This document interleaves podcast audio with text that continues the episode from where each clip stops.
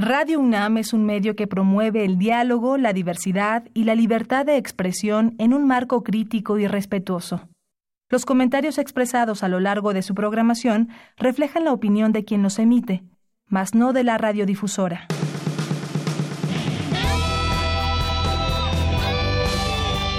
Prisma RU. Relatamos al mundo.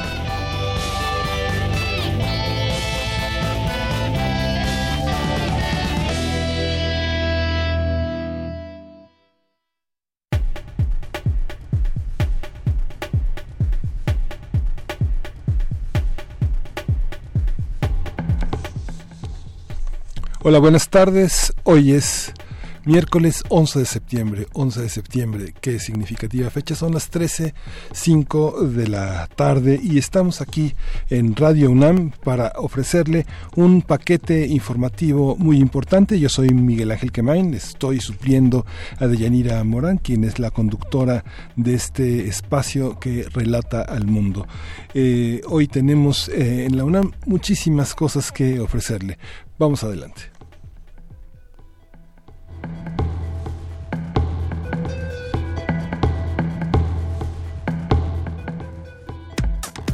Relatamos al mundo. Relatamos al mundo.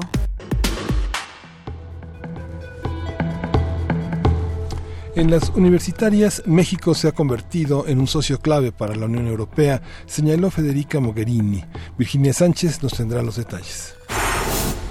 Reiteran especialistas de la UNAM que los sismos no se pueden predecir. Cindy Pérez tiene toda la información. Antonio Vieira Medrano fue designado como director del Centro de Investigaciones en Geografía Ambiental para un segundo periodo. Cristina Godínez estuvo ahí. En la Nacional, el presidente Andrés Manuel López Obrador se reunió esta mañana en Palacio Nacional con padres de los 43 normalistas de Yotzinapa desaparecidos en 2014. La Secretaría de Hacienda anunció un nuevo apoyo para petróleos mexicanos por 5 mil millones de dólares. La CENTE cumplió un día de bloqueo en los accesos principales de la Cámara de Diputados, donde llegó ayer para presionar por los términos de las leyes secundarias de la nueva reforma educativa. El Comité de Derechos Humanos de Nuevo Laredo denunció la ejecución arbitraria de ocho personas en un operativo de la Policía Estatal que oficialmente fue reportado como un enfrentamiento con elementos de la delincuencia organizada. En lo internacional, durante la conmemoración de los atentados del 11 de septiembre, el presidente de Estados Unidos, Donald Trump, prometió una escalada en el combate contra los talibanes en Afganistán, dos días después de cancelar las conversaciones de paz. El primer ministro de Canadá, Justin Trudeau, lanzó oficialmente este miércoles la campaña para las elecciones federales que tendrán lugar el próximo 21 de octubre. Hoy en la UNAM, ¿Qué hacer y a dónde ir? La Facultad de Química te invita a la edición número 105 del Encuentro de Ciencias, Artes y Humanidades, donde habrá talleres, conferencias, exposiciones, conciertos de música y la Feria de Salud Sexual y Mental. Este encuentro se llevará a cabo a partir de hoy y hasta el próximo 13 de septiembre en las instalaciones de la Facultad de Química de 10 a 17 horas. Consulta la programación completa en www.quimica.unam.mx.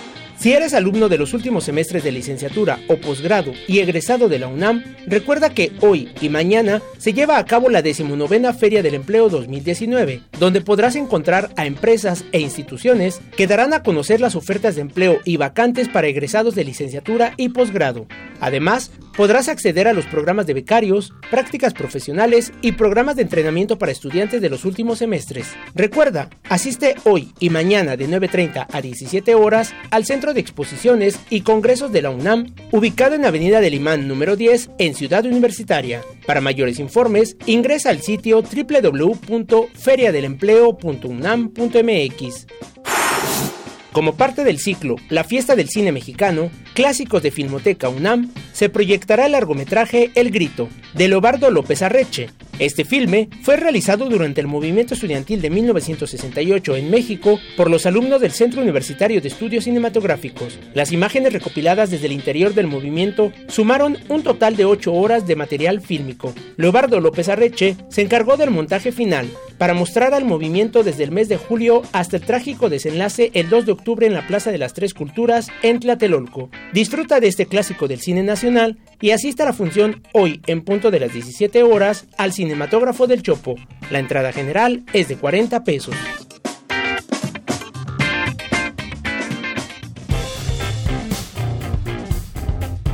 Campus RU. Reiteran especialistas de la UNAM que los sismos no se pueden predecir. Eh, Cindy Pérez Ramírez tiene toda la información. Miguel Ángel, muy buenas tardes, es un gusto saludarte. En conferencia de medios, la doctora Shioli Pérez Campos, jefa del Servicio Sismológico Nacional del Instituto de Geofísica de la UNAM, señaló que sabemos que México es un país altamente sísmico con potencial de magnitudes mayores de 8, sin embargo, no es posible determinar fecha ni hora ni lugar de un evento, y es que los sismos, dijo, no se concentran en una época del año. Vamos a escucharla. Lo que otro que sí sabemos es dónde se concentran principalmente los sismos y los sismos grandes están sobre todo a lo largo de los márgenes de las placas tectónicas que para México esos márgenes van desde el Golfo de California eh, y la frontera con California, con Estados Unidos, eh, pasan por todo el centro del Golfo de California, continúan por las costas del Pacífico, llegando hasta Chiapas y tenemos eh, otro contacto importante en el, en el interior de Chiapas. Eh, por otro lado están los sismos de subducción, los cuales ocurren en la costa del Pacífico y estos van desde Jalisco hasta Chiapas. Estos sismos en particular son de gran importancia para el centro del país, sobre todo para la Ciudad de México, porque como ya lo hemos vivido, eh, pueden llegar a afectar con daños importantes. También sabemos que eh, ocurren sismos dentro de la placa de Cocos. Es importante reconocer que estos sismos se pueden presentar en los estados de Michoacán, Morelos, Puebla, Oaxaca principalmente. Cabe recordar que de manera conjunta la Coordinación Nacional de Protección Civil y el Servicio Sismológico Nacional construirán un proyecto técnico financiero que permitirá ampliar la red sísmica mexicana y la instalación de un centro alterno de monitoreo fuera de la Ciudad de México. Escuchemos lo que dijeron al respecto David León, coordinador nacional de Protección Civil, y el doctor Hugo Delgado, director del Instituto de Geofísica de esta Casa de Estudios, respectivamente. Esta ampliación de la red y este centro espejo, el secretario Durazo en la última reunión que tuvimos, que fue la presentación de este protocolo prevencismo, justamente el día de hoy tenemos una reunión terminando esto de seguimiento para eh, llevar esa propuesta, como lo hemos eh, anunciado, al Gabinete de Seguridad, justamente eh, en la revisión del presupuesto que nosotros tenemos para hacer esa ampliación. Si existiera alguna emergencia, que ese centro espejo pudiera estar activo permanentemente. Quisiera complementar esta información con, con lo siguiente. el sitio de construcción de este espejo eh, como se le ha dado en llamar, eh, es en eh, las afueras de Pachuca, en Santa María Tlajiaca, en el estado de Hidalgo. Ya está decidido el sitio. De hecho, el diseño de la, de la edificación avanzado en, en, este tipo de, de, decisiones. Y esperemos que pronto tengamos el inicio de la, de la construcción. Miguel Ángel, te comento que este año se organizaron algunas actividades para conmemorar los episodios sísmicos que han dejado huellas en la sociedad mexicana, el de 1985 y el de 2017. Este sábado habrá una carrera en Ciudad Universitaria de 7.1 kilómetros relativos a la magnitud del sismo del 19 de septiembre de 2017. El 19 y 20 y 20 en el Palacio de Minería tendremos un encuentro de reflexiones desde el punto de vista de la ingeniería sísmica y arquitectura, mientras que el 22 de septiembre podremos disfrutar un concierto en la sala Carlos Chávez del Centro Cultural Universitario de la UNAM, resultado de un concurso de estudiantes de música que crearon sus piezas utilizando las alarmas sísmicas, Miguel Ángel. Fascinante todo este mundo. Tenemos ya 115 años con el Sismológico Nacional, fue creado en 1904 Y Shirley Pérez eh, es una, una investigadora que, bueno, vale la pena recordar que en julio pasado le dieron este premio que es tan importante en Early to Mid Career que da la Universidad de Stanford y bueno, estamos muy orgullosos de esa labor y año con año tenemos que recordarle a nuestros radioescuchas que no se dejen llevar por falsas noticias, por fake news. Está, eh, estamos prevenidos. El Instituto Sismológico Nacional está eh, al frente de toda esta tarea en nuestra casa de estudios. Así es, no dejarse llevar por fake news. Los sismos no se pueden predecir, Miguel Ángel. Sí. Gracias, gracias, este Cindy Pérez Ramírez. Muchas gracias, muy buenas tardes. Para, para la Unión Europea es importante centrarse en las crisis que le rodean, sin embargo también es importante establecer alianzas sólidas con países. Eso lo dijo Federica Mogherini, estuvo con Olga Sánchez Cordero esta mañana.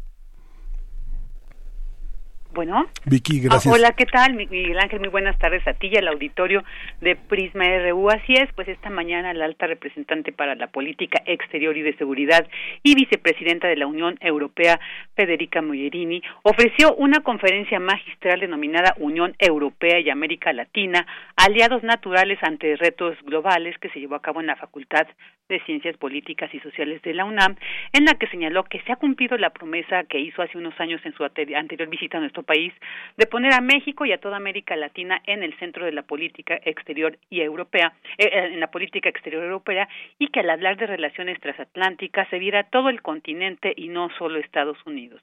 Asimismo destacó que después de que la Unión Europea se ha visto rodeada de varias crisis desde Siria y Libia hasta Ucrania y sobre las cuales continúan trabajando, pues han aprendido que también deben centrarse y en establecer alianzas sólidas con otras naciones como México. Escuchémosla.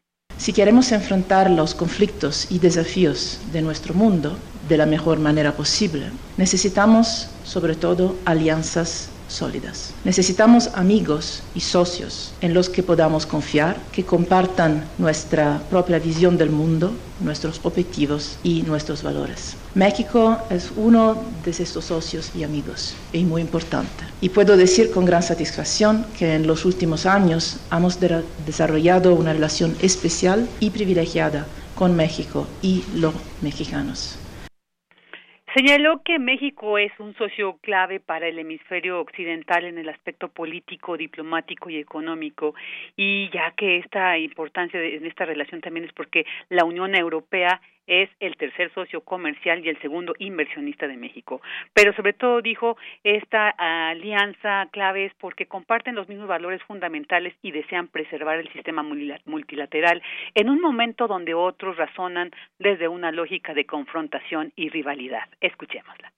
Precisamente porque es un acuerdo inspirado no solo a nuestros intereses económicos, sino también en nuestros valores compartidos. Hemos decidido rechazar el proteccionismo, pero también tratar de gobernar la globalización para hacerla más sostenible, más ecológica y más justa. La nuestra es una asociación que va más allá del comercio y también queremos fortalecer nuestra colaboración en muchos otros desafíos comunes. Por ejemplo, la lucha contra el crimen organizado, con lo que también tratamos los europeos y que tiene una dimensión internacional, global, que solo podemos tratar juntos. Pero también la lucha contra la corrupción, contra la impunidad, la protección de los derechos para todos y todas y la defensa de los periodistas y la libertad de prensa, que su gobierno ha establecido como prioridades. Asimismo, destacó que hay arte para unirnos, como es la figura de Frida Kahlo, que es un icono tanto en Europa como en México, y señaló que esta relación se ha consolidado de manera especial tanto en las relaciones bilaterales como a nivel regional y global, por lo que aseguró el futuro acuerdo con México será el más avanzado que se suscribe con un socio. Escuchémosla. Los europeos como los mexicanos creemos en un sistema de relaciones internacionales basado en la colaboración y no en la confrontación. Creemos que ante crisis como la de Venezuela no hay una solución militar, porque la única salida real de la crisis debe ser pacífica y democrática. Compartimos también la misma preocupación por el clima y el deseo de construir un modelo de desarrollo más sostenible. Europa y México están geográficamente muy lejos, pero estamos del mismo lado, seguramente del mismo lado de la historia. Estamos del mismo lado en los grandes problemas mundiales porque compartimos las mismas aspiraciones y los mismos ideales. Y bueno, pues también dijo sentirse orgullosa de este trabajo que se ha hecho con México y bueno, dado que estaba en la Facultad de Ciencias Políticas Sociales de la UNAM, señaló que los jóvenes representan un gran futuro para mantener la relación que se tiene de nuestro país con Europa. Este es mi reporte, Miguel Ángel. Pues muchas gracias Virginia Sánchez, es muy emocionante ver todas estas declaraciones, toda esta declaración de principios desde la UNAM. Fue estaba flanqueada por Damaso Morales Ramírez, encargado de la, parte de Europa de, de, la Facultad de Ciencias Políticas y Alejandro Shanona Burguete, que bueno, finalmente lo que señalaba era que estaba en la UNAM para pedirle a los jóvenes que continuaran invirtiendo en nuestra amistad. Muy significativo el recuento que haces, Virginia Sánchez. Muchas gracias. A ti, muy buenas tardes. Hasta luego. Bueno, pues los Pumas, Pumas en Ciudad Universitaria, arranca una nueva temporada. Vamos a escuchar a Natalia Pascual eh, con la crónica de este acontecimiento. Hola, buenas tardes Miguel Ángel. Un saludo para ti y para todo tu auditorio de Prisma RU. Arranca la temporada 2019 de la Liga Mayor de la Organización Nacional Estudiantil de Fútbol Americano, ONEFA. Este sábado, los jugadores de fútbol americano de Pumas EU, dirigidos por Félix Buendía, se enfrentarán a las Águilas Blancas del IPN en el Estadio Ciudad de los Deportes. Antes del arranque de la temporada 2019, los 60 jugadores y el cuerpo técnico de Pumas EU se reunieron con el rector Enrique Graue, quien recibió el jersey oro número 34 que utilizará la escuadra esta temporada, firmado por el capitán y los jugadores. Con un gran orgullo de los universitarios y con el entusiasmo de que vamos a hacer un gran papel. Sí, ya arranca este sábado ya en Ciudad de los Deportes y espero un juego limpio, intenso, con un comportamiento ejemplar por parte de los aficionados. Pero es una rivalidad deportiva con todo el entusiasmo puesto en el juego y en representar los colores. Eso es muy bueno en el fútbol americano y en la liga que tenemos. Y ese espíritu debe prevalecer. Véalos, físicamente fuertes, comprometidos y entusiastas. Eso es México. Los jugadores de Pumas EU están físicamente fuertes, comprometidos y entusiastas para una nueva temporada, afirmó el rector Enrique Graue en la toma de la fotografía oficial con el equipo de fútbol americano en el Estadio Olímpico Universitario con el mural de fondo de la Universidad La Familia y el Deporte en México, realizado por Diego Rivera en 1952. El fútbol americano es un deporte de tradición en la UNAM, con más de 90 años de existencia. Historias extraordinarias se han escrito en este equipo. El 29 de noviembre de 1952 se registró la primera victoria del representativo de fútbol americano de la UNAM en el Estadio Olímpico Universitario. El triunfo se definió 20-19 en favor de Pumas en los últimos minutos del clásico, con jugadores como José Cintora, Alberto Saucedo, Gustavo Patiño, Delmiro Bernal y Alfonso García. Hasta aquí mi reporte, Miguel Ángel. Buenas tardes.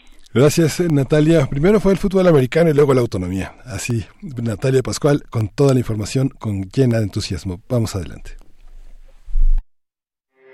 Porque tu opinión es importante, síguenos en nuestras redes sociales, en Facebook como Prisma RU y en Twitter como arroba PrismaRU. Queremos escuchar tu voz. Nuestro teléfono en cabina es 55 36 43 39. ¿Cuál es la ciudad de los otros? Eh, Afro de Colombia tiene una respuesta. Se trata de una poderosa danza afrocolombiana contemporánea con tambores en vivo de Sankofa Danza Afro, una obra creada en el marco de las celebraciones de los 159 años de la abolición de la esclavitud. Una esclavitud que, según las visiones de Sankofa, no ha terminado de extinguirse en la, en la, en la mentalidad de muchas personas y los hemos visto poderosos en sus videos, en sus participaciones, pero esta es la primera vez que van a estar en México este 13 de septiembre a las 8 y media de la noche y las 22 horas, el 14 de septiembre a las 19 y las 20, 30 horas, van a estar con nosotros y tenemos en la línea a Indira Perea, ella es la directora de la compañía Bangari Danza Afrocontemporánea, ella es bailarina de Sankofa Danza Afro y profesora de bailes afrontillanos. Qué gusto tenerte en la, linda, en la línea, Indira Perea. Muchas gracias por aceptar esta conversación. ¿Cómo, ¿Qué van a presentar? Hola, muy buen día. Gracias a ustedes por invitarnos a su programa. Indira, eh, la, eh, el conjunto de danzas que nos presentan también de algún modo están cercanos a México. No va a ser algo lejano, sino que los ritmos, la corporalidad que ustedes presentan tiene mucha cercanía. ¿En qué consiste este conjunto de la ciudad y los otros? ¿Es una obra redonda? ¿Son varios fragmentos en torno a una idea? ¿Cómo es esa ciudad en la que habitan estos cuerpos afroantillanos en estos escenarios mexicanos? Bueno, sí, sin duda México y Colombia son países hermanos y que indudablemente comparten muchas temáticas. en común. La ciudad de los otros es una obra que habla de esas personas que llegamos a una ciudad que no es la nuestra, esos afrodescendientes que llegan a otras ciudades en busca de un mejor empleo, una profesionalización, eh, entre otras cosas pero que nos encontramos con una barrera muy grande porque es como si nuestro color de piel hablara primero que nosotros, eh, cuando en realidad lo que buscamos es generar como otros espacios donde podamos tener la oportunidad de tener voz y voto. ¿sí? Eh, un poco la ciudad de nosotros devela esto, esto que nos pasa a nosotros como afrodescendientes. Mm, la ciudad de nosotros tiene una apuesta muy importante, muy política, muy social, que, que lo, deba, lo devela en cada uno de sus fragmentos. Mm, hemos llegado a diferentes países, diferentes ciudades y ha sido una obra muy, muy, muy bien acogida por las personas. Estas personas, muchas de ellas se identifican con nosotros, dicen como, sí, a mí me está pasando esto en este país sí, es verdad, el racismo existe, la exclusión, eh, y también eso de generar como, como eh, espacios donde se cierran a los afrodescendientes, ¿sí? Cómo nos ven las otras personas, qué piensan de nosotros. Eh, y un poco desde Sancofa lo que tratamos es como de erradicar con todos esos estereotipos que se tienen acerca de la mujer y el hombre afro. ¿Cuáles son los estereotipos más, eh, más abundantes en Colombia? Digamos, Colombia es un país de una enorme diversidad, va, va, del mar a las alturas, no sé, de Bogotá a, este, a, este, a, las ciudades más amuralladas. ¿Cómo, ¿Cómo es ese racismo? ¿Cómo es lo africano en Colombia desde el punto de vista de la corporalidad, de la práctica dancística, de la teatralidad? Sí, mira, Colombia es un país bastante diverso, pero hay un problema muy grande y creo que ahí es donde radica como toda esta temática de, del racismo y todo eso, porque eh, a pesar de ser un, país muy diverso, no hay respeto hacia la otra persona, ¿sí? No hay respeto hacia la diferencia, sabiendo que ante la diferencia podemos crear espacios con, con amor, mm, sabiendo que podemos hacer una transformación sociocultural. hay una hay una este una visión también de la de una una corporalidad eh, muy atlética que sí viene de la de la herencia afroantillana, de la herencia africana. Lo hemos visto en la danza de Brasil, que ha estado con nosotros, en la danza de Venezuela. No sé, ha habido, ha habido también muchas expresiones en, en la propia danza mexicana. Hay una negritud que viene de Veracruz, que viene de Guerrero. Eh, ¿Cómo entender esta diversidad? Para ustedes, eh, coreográficamente hablando, en términos del manejo de los cuerpos, ¿cómo, cómo resolver este problema de la corporalidad, de la fortaleza, de los cuerpos tan marcados que vienen de esta de, esta negritud que es que es que son que es un cuerpo distinto. No sé, nuestros coreógrafos, nuestros grandes coreógrafos han dicho este la danza mexicana, en la danza mexicana abundan las mujeres rodillonas, por ejemplo. ¿Cómo son? ¿Cómo son los cuerpos? ¿Cómo son los cuerpos y su relación con otros cuerpos del Caribe y de la negritud en América Latina? Pues sin duda son cuerpos muy atléticos sí, muy fuertes. Pero bueno, esto no equivale a que todos los cuerpos sean iguales. Exacto. Lo que yo te puedo decir es que cada uno de nuestros cuerpos tiene con una historia incluida, ¿sí? Y que para nosotros es importante poderla contar, poderla narrar desde nuestros propios cuerpos. Mm, concebimos el cuerpo como un primer, un primer territorio, ese territorio que contiene todas estas historias vivimos a diario. Entonces, con ese cuerpo, ese es el que llevamos a la escena y con ese cuerpo narramos cada una nuestras historias. Creo que es importante y estamos muy agradecidos con la Corporación Sancofa, con el maestro Rafael, es por eso, porque nos permite contar nuestras propias historias porque nos permite ser en el escenario, porque es una puesta en escena que ha sido creada en conjunto, ¿sí? Y que sin duda alguna eh, es importante para nosotros como afrodescendientes poder narrarlo y no que venga otras personas a, a narrarlo de la manera que ellos creen, ¿sí? Y que generalmente quedan faltando cosas o son equívocas totalmente. Este, tuvieron una gira por Estados Unidos donde el mundo eh, el mundo afroamericano, así le dicen los eufemismos ahora a esta, esta gran migración que viene de muchas partes y tiene muchos matices en esa piel negra que está sobre los Estados Unidos. ¿Cómo les fue? ¿Qué, qué esperan encontrar aquí en relación a lo que encontraron allá? ¿Cómo son, cómo son estas diferencias en estos viajes que han podido realizar? Este, un poco, pues para despedirnos de la conversación, que nos dejes esta, esta idea de qué es lo que vamos a ver y qué es, de, de dónde de dónde vienen en esta gira tan fuerte que hicieron allá? Sí, mira, la gira de, Estados Unidos fue muy importante para nosotros, porque íbamos como también como muy pensativos, muy tanto nerviosos, porque no sabíamos qué iba a pasar, cómo iban a reaccionar las personas que asistieran a ver el espectáculo, las personas que asistieran a los talleres de formación. Pero ahí es donde nos dimos cuenta que hay mucha gente que se identifica con la ciudad de nosotros, que hay mucha gente que está siendo eh, violentada, eh, eh, maltratada de alguna manera por, por otras personas, ¿sí? Entonces, creo que en cada uno de los espacios que hemos podido llegar, siempre se han visto personas identificadas con este con la ciudad de los otros. Y una, una cosa de la ciudad de los otros que más que una puesta en escena es también eh, una manera de educar. ¿sí? Es una manera de contar quiénes son los afrodescendientes, de gritar un poco lo que sentimos y, y cómo nos queremos ver, cómo queremos ser vistos por estas personas. Mm, un poco en México esperamos, bueno, que la gente se conecte con la ciudad de los otros eh, con esta puesta en escena tan potente, con una carga política bastante importante y bueno, al terminar ya veremos si hay alguna charla y que nos puedan compartir como, como esas sensaciones y esas emociones que, que, que les deja la ciudad de los otros. Y es que es muy impresionante. Alvin Ailey, que es la danza negra más representativa en Estados Unidos, tiene apenas 70 años, apenas 70 años después de heredar la escuela de Lester Horton, que, que fue una escuela casi gimnástica para la danza y que es una compañía donde solo hay personas, eh, donde solo hay personas de origen africano, afroamericano. Es eh, un compromiso. nosotros en México no tenemos algo así.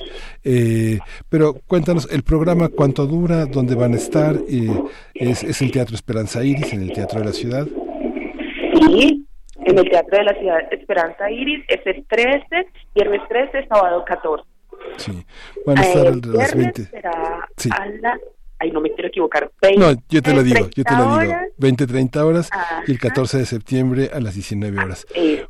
Van a estar enmarcadas en un programa de teatros en la Ciudad de México en el que la danza ha dejado de ser como, no sé si ustedes en Colombia tienen esa expresión, el patito feo de las artes escénicas en México. Hay pocos espacios para la danza y bueno, la Ciudad de México es una ciudad de la danza y pues le damos la bienvenida y te agradecemos mucho que estén que estés en estos micrófonos de Radio UNAM y bueno, pues mucha mucha mucha mierda para para el, para el viernes. Muchísimas gracias. Agradecemos a ustedes la difusión y el espacio que nos brindan para poder llegar a las personas.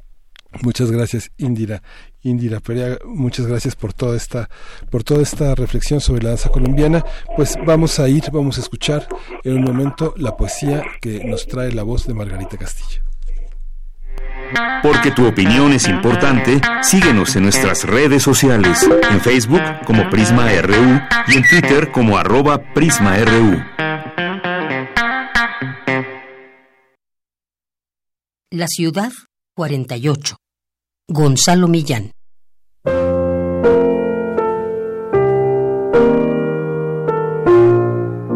El río invierte el curso de su corriente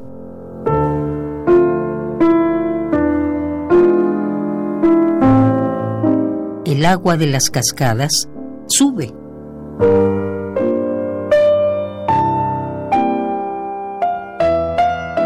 La gente empieza a caminar retrocediendo.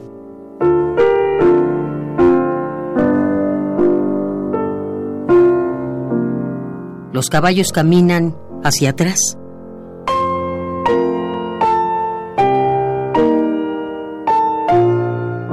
Los militares deshacen lo desfilado.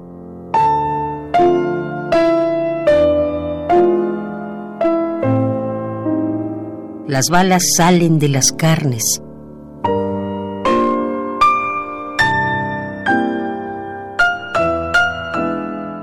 Las balas entran en los cañones.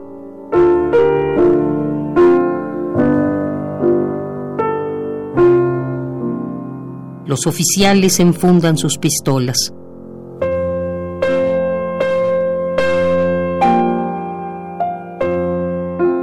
Corriente penetra por los enchufes.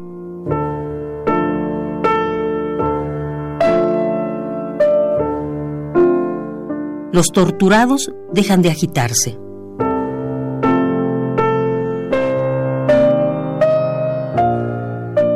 Los torturados cierran sus bocas.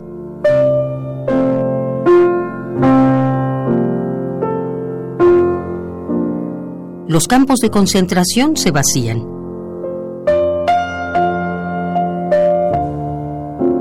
Aparecen los desaparecidos.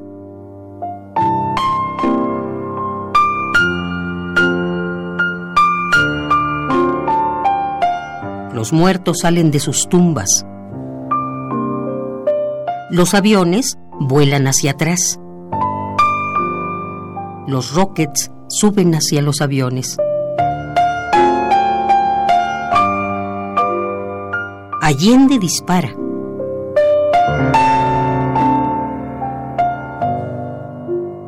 Las llamas se apagan.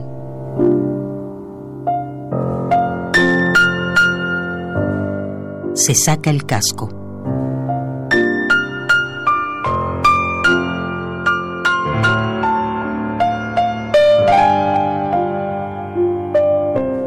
La moneda se reconstituye íntegra. Su cráneo se recompone. Sale a un balcón. Allende retrocede hasta Tomás Moro.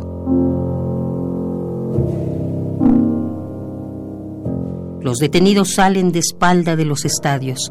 11 de septiembre.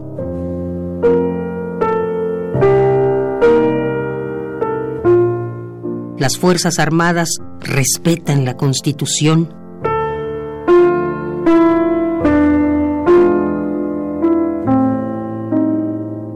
Los militares vuelven a sus cuarteles.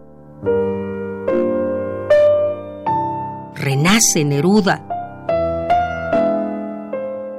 Víctor Jara toca la guitarra, canta. Te recuerdo, Amanda.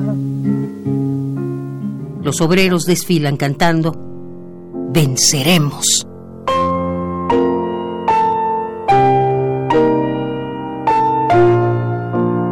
Venceremos, venceremos, mil cadenas habrá que romper.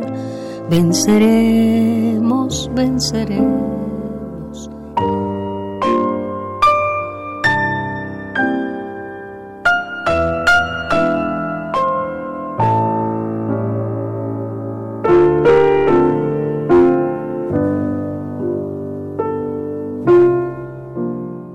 La ciudad 48. Gonzalo Millán.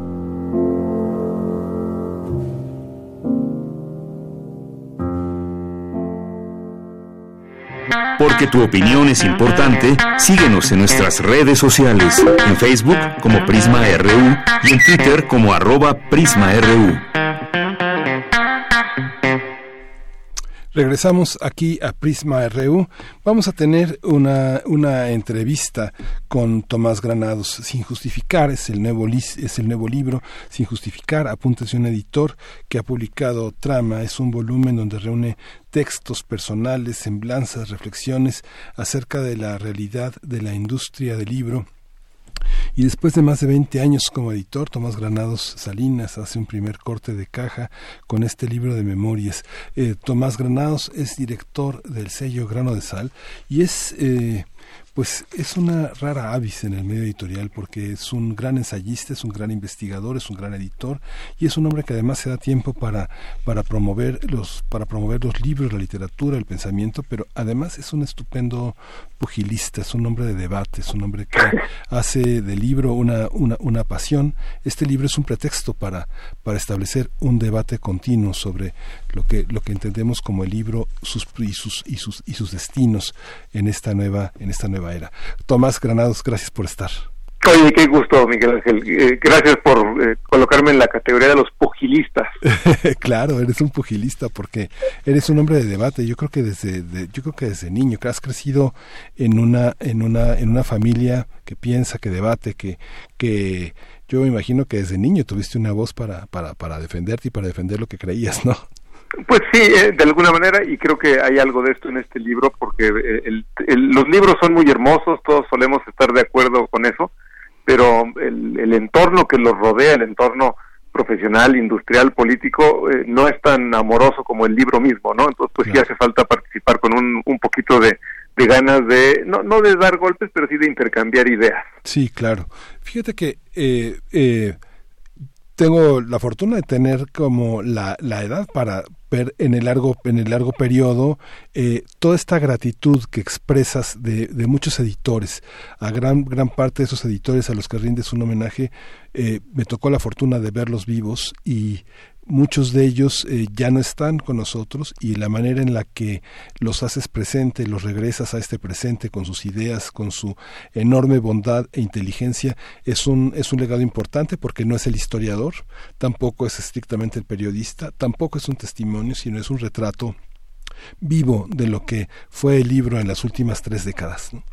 Sí, bueno, eh, Sí, no, cuéntanos un poco. que eh, algo que descubrí una vez que se publicó el libro es que hay esa pequeña, un mini género que conviene explorar, es esta semblanza profesional del, de los editores, de los de mis colegas, porque al revisar lo que han hecho en la vida y cómo enfrentaban retos, cómo se imponían eh, eh, misiones, eh, uno aprende mucho eh, de cosas que además hoy damos por sentado, entonces esta idea de eh, acompañar la, la, razón es mala porque en general he escrito notas necrológicas, pero digamos una vez que ha muerto algún importante editor o alguien del mundo de los libros, eh, es muy ilustrativo eh, seguir ese, esa trayectoria vital, eh, es muy pedagógico, es muy formativo, eh, tratar de especular, eh, porque muy, poca gente escribe las razones por las que le pone un cierto nombre a una editorial, por cómo crea una colección, por cómo va conformando un catálogo, entonces, para mí fueron ocasiones de especular sobre el oficio, viendo lo que habían hecho estos colegas célebres, ¿no? Uh -huh. Esa, esa, digo, esto es toda una ritualidad. Yo recuerdo con mucho, con mucho aprecio y lo, y lo veo ahora en tu libro, sin que tú seas un novelista. Recuerdo ese libro, ese encuentro que describe Janet Chenot con Jerome Lindon, esta, uh -huh. esta serie de encuentros con un editor de estos que, sí. que, que ponen a temblar. ¿Cómo es esta, esta ¿Cómo es hoy con tanta tecnología, con tantos recursos, con tanta política, con esta adoración al dinero y al mercado, eh, el personaje del editor y cómo, cómo decides eh, qué editor encontramos en este, en este libro tuyo sin justificar? Pues, a ver, yo eh, quizá no, no, no, está puesto explícitamente en ningún momento en el libro, simplemente van, saliendo poco a poco en, los distintos textos mi modo de entender el trabajo del editor básicamente a mí me parece que un, editor es una persona primero eh, muy muy curiosa eh, deseosa de deslumbrarse de encontrar cosas valiosas. Entonces primero tiene esa esa curiosidad de minero no de estar golpeando una piedra a ver si lo que al quitar una cierta capa aparece algo brillante algo eh, deslumbrante y después además de ser un curioso es un chismoso es decir alguien que ya que encontró eso no se puede quedar con la ganas, no puede quedarse con el tesoro para sí, lo que quiere es que más gente lo comparta, que más gente participe de, de, ese libro en particular que se encontró. Entonces me parece que hay esas dos funciones, la de el, buscador eh, insaciable, así metiche, eh, un poco también eh, inexperto en todo, porque eh, parte del trabajo del editor es, eh, no es un experto en los temas, necesariamente en los temas que publica, sino es alguien que cree que ese libro puede llegarle a más gente, y el primero que debe emocionarse con la obra es el propio editor. Y después está esta función de difundir, de no cansarse por hacer que eh, las palabras y las ideas, las eh, imágenes de los autores pues lleguen a los lectores, que creo que siempre será la, la, labor más difícil de todas, por más que haya eh, avances tecnológicos, ¿no? hoy lo más difícil es no alzar la voz, pero sí sobresalir en esa escándalo permanente que son los medios impresos, las redes sociales, hay tal abundancia que lo difícil hoy es, sobresalir o, o colocar una, una voz relevante, ¿no? Sí, eh, es muy interesante. Yo tuve la oportunidad de estar en la presentación de tu libro, libros, en la Feria del Libro de Guadalajara. Eh, Joaquín Díaz Canedo hizo una presentación muy interesante del libro desde el punto de vista de un editor que tiene ah, no solo no solo su propia memoria, sino también de alguna manera la memoria de su padre, de una de las editoriales más importantes de la segunda mitad del siglo XX en México. ¿Cómo se complementan? ¿Cómo juegan estos dos libros? Cuando tú te ves en el espejo del libro anterior, tan estricto, tan puntual tan preciso, eh, tan eh, histórico, ¿cómo, ¿cómo te confrontas con esta visión tan tan ensayística, tan vivencial, eh, tan de la experiencia frente a los problemas reales de la, de la situación del libro hoy? Bueno, en, ambos está lo que está lo que comparten ambos libros es, yo, escribí ese libro que te refieres es una historia ilustrada del libro en México y este que es un conjunto de textos en ambos está eh, eh, algo que he intentado quizá eh, como proceso personal en la vida que es eh, identificar mi propio el propio espacio que yo ocupo. Entonces yo soy un pequeño editor de una editorial independiente trabajado en otros lados pero básicamente pues tengo la visión limitada acotada del que trabaja en, en ese en esa posición. Entonces por ejemplo cuando escribí esta historia del libro en México el, el eje rector era qué piensa alguien activo en el mundo del libro contemporáneo respecto del pasado. Yo, yo quería entender problemas como la ausencia de lectores, la dificultad de, para vender libros, eh, la importancia del Estado, que son asuntos que nos competen hoy. Yo quería mirar en el pasado y ver cómo había evolucionado la pequeña historia de cada una de estas cosas. Entonces, todo giraba en torno a la preocupación de eh, esta persona que una vez que cuelgue el teléfono se va a voltear a la computadora o al manuscrito a seguir haciendo un libro corrigiendo un libro, ¿no? Entonces todo gira en torno a esa pequeña eh, punto de vista. Eh, ahora, eso no quiere decir que eh, desde esa parcela pequeña, pues yo trato de reflexionar, de meter ingredientes inesperados para entender el, fenómeno. Entonces creo que ambos libros son una suerte de, eh, no, no, diría un diario, pero sí un, mecanismo para aprender yo de lo que me está pasando y lo que le está pasando al libro en México y, en el mundo actualmente. Una parte fundamental de Sin Justificar es justamente la política editorial. Muchas de las cosas que publicaste hace muchos años, este, muchos de los, de los acentos, de las previsiones, desgraciadamente se han cumplido. Desgraciadamente porque muchos de los problemas que señalaste en cuanto a la ley del libro, a la problemática editorial, a la situación de la distribución, a la búsqueda de lectores, este, siguen siendo polémicos, siguen siendo actuales. Eh, ¿cómo, ¿Cómo consideras eh, los desafíos actuales frente a tus propios textos, frente a tu propia discusión, cómo discutes con los, los, programas y las propuestas de gobierno actual, con las mismas universidades que tal vez eh, no han enfrentado el reto de la distribución, el reto de búsqueda de lectores, a pesar de que aparentemente en las universidades hay un público cautivo de lectores. ¿Cómo, cómo resolverlo? La discusión entre la memoria, la producción editorial y el libro que sabemos que no solo es la literatura, sino los libros de cocina, los libros de recetas, los libros de medicina, los libros de ingeniería, todos los libros en general. Este, a mí me, a mí me ha interesado desde hace mucho tiempo participar en la parte de la discusión pública alrededor de las condiciones en las que funciona la industria del libro. Esto quiere decir la, política pública en torno al libro, la legislación, eh, una serie de, acciones que nos conciernen a todos los involucrados en, el mundo del libro.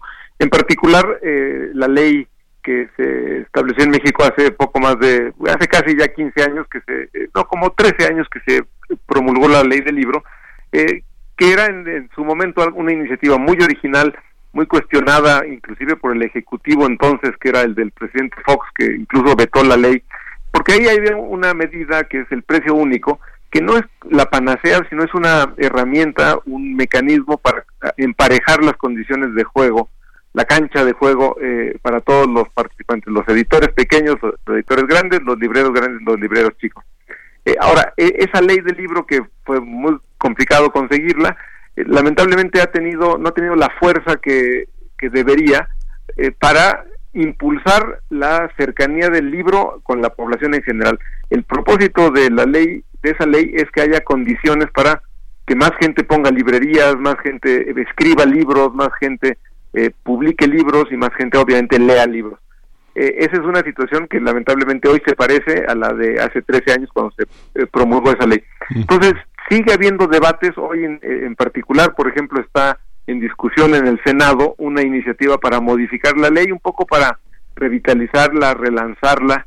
Eh, por otro lado, en este momento también está dentro de las iniciativas del de, eh, el Ejecutivo para el próximo año un programa de estímulos fiscales al libro eh, pequeño, eh, es un primer paso de tal manera que eh, digamos que empresas no dedicadas al mundo del libro puedan financiar o patrocinar la publicación de literatura. Entonces, hay una serie de acciones eh, que involucran eh, el, el, espacio público en el que yo creo que los editores debemos participar porque nuestro interés último es que haya más lectores, eh, más libros y, circulen mejor en el país, ¿no? Uh. Tomás, eh, se nos acaba el tiempo, pero por último, una, una reflexión. Grano de Sal eh, también se ha caracterizado por ir en busca de cómplices, de editores, de, eh, de espacios donde el libro cabe perfectamente como una pieza que se engarza con una necesidad de saber y con una necesidad de comunicar el saber. ¿Cómo, eh, cómo consideras para un editor que como tú te autodefines como pequeño, pequeño en el sentido en el que pues no tienes un edificio enorme de eh, un ejército de, de, de vendedores, sino que es todo es absolutamente medido. ¿Cómo, cómo enfrentar la realidad de hoy desde, la, desde el pequeño editor? Yo, yo lo primero que, un credo que está ahí detrás de casi todas estas acciones de, de, mi día actual, es que eh, la mayor parte de los temas que le interesan a la población, al público, eh, tienen un espacio de resonancia natural en los libros, eh, desde asuntos de eh, el, día a día de la política hasta asuntos del cambio climático, hasta asuntos eh, de, salud pública, en fin, hay un montón de asuntos que de algún modo eh, pueden resonar con los libros y yo creo que parte del trabajo de los editores es eh, encontrar esa, esa, esa obra, ese, ese autor que le dé esa, esa clave, ese sonido para esta caja de resonancia. Entonces mi trabajo como editor es siempre estar buscando eh, comunidades organizadas de lectores a las cuales ofrecer eh, un libro, en particular en Grano de Sal, pues ofrecemos libros de ciencias sociales, de humanidades, de divulgación científica, con la gana de que estén presentes en la conversación, no digo de todos los días, pero eh, que, que, son, son libros de lo que está ocurriendo hoy, pero que tienen raíces en el pasado. Por ejemplo, mañana viene un autor, Peter Guardino, autor de un libro que se llama La Marcha Fúnebre, y va a dar una, presentar su libro sobre la guerra entre México y Estados Unidos del siglo XIX, y viene invitado por la Secretaría de Relaciones Exteriores, que hoy está viviendo de alguna manera una secuela de ese conflicto, ¿no? Sí. Entonces, un libro sobre la historia social de la guerra eh, de 1846-48 viene a cuento con lo que está viviendo México hoy en su relación con Estados Unidos. Entonces, me parece eso maravilloso de los libros en general y este en particular de Peter Guardino, ¿no? Sí. Pues, Tomás, pues te agradecemos muchísimo. ¿A qué hora se presenta y dónde? Este es en, en, la Secretaría de Relaciones Exteriores, es un acto organizado por la, el Instituto Matías Romero a las 12.45. Muy bien, pues muchísimas gracias por darte este tiempo para estar con nosotros, Tomás. Y pues vamos a continuar con esta lectura de Sin Justificar, Apuntes de un editor, editado por Trama. Te mando un gran abrazo, Tomás. Gracias a ti, gracias a los radioescuchas. Gracias. Hello. Prisma RU. Relatamos al mundo.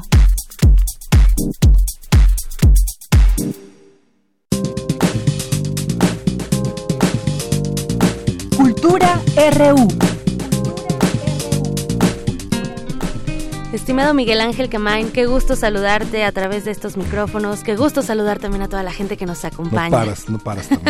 no paramos, estimado Miguel Ángel. Oye, tenemos información universitaria. En la Facultad de Estudios Superiores Acatlán se realizan diversas actividades artísticas para la comunidad universitaria, pero también para el público en general. Y mañana 12 de septiembre abren espacio para el segundo Festival Folclórico de esta facultad. Este es un encuentro de danza que reúne compañías nacionales nacionales. Eh, recordemos que también ya se acercan las fiestas patrias y en este contexto Acatlán pues realiza este evento. Conversamos con Yuritzia Navarrete, ella es jefa del Departamento de Actividades Culturales de FES Acatlán y esto nos contó de la presentación de mañana. A partir de las doce y media del día vamos a iniciar con actividades en las explanadas. Bueno, específicamente en la explanada de la Sor Juana. Vamos a tener ahí la intervención de un cuadro de danza prehispánica con un grupo que viene de la Escuela de Bellas Artes de Naucalpan. A la una de la tarde también vamos a tener actividades, vienen como invitados, ¿vale? Con la juventud al revés. La facultad también se preocupa por dar apertura a la comunidad del entorno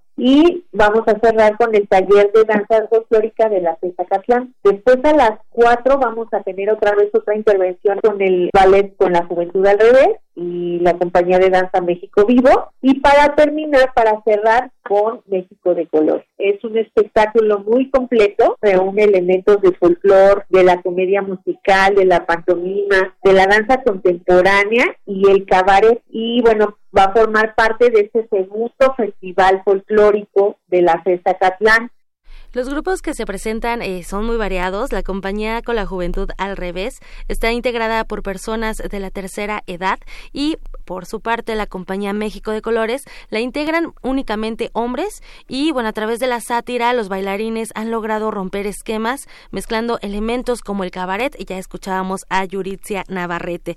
El segundo festival folclórico de Fes Acatlán se llevará a cabo mañana 12 de septiembre y el 13, viernes 13, tienen otro evento esto en el marco del aniversario 35 del Centro Cultural Acatlán y se presentará Show de la Noche de Medio Otoño, un espectáculo de talla internacional y Yuritzia Navarrete pues nos cuenta más en colaboración con la Embajada de China en México y la Secretaría de Asuntos Internacionales del municipio de Tlanepantla, vamos a traer una compañía que viene de la ciudad de Yan. Esta compañía de teatro y danza tradicional se va a presentar en el Teatro Javier Barro Sierra a las seis de la tarde el viernes 13 de septiembre. Toda la comunidad está invitada, su público, los radioescuchas que ahorita están aquí en sintonía contigo, eh, están invitados para celebrar con manteles largos el 35 aniversario de nuestro Centro Cultural Acatlán.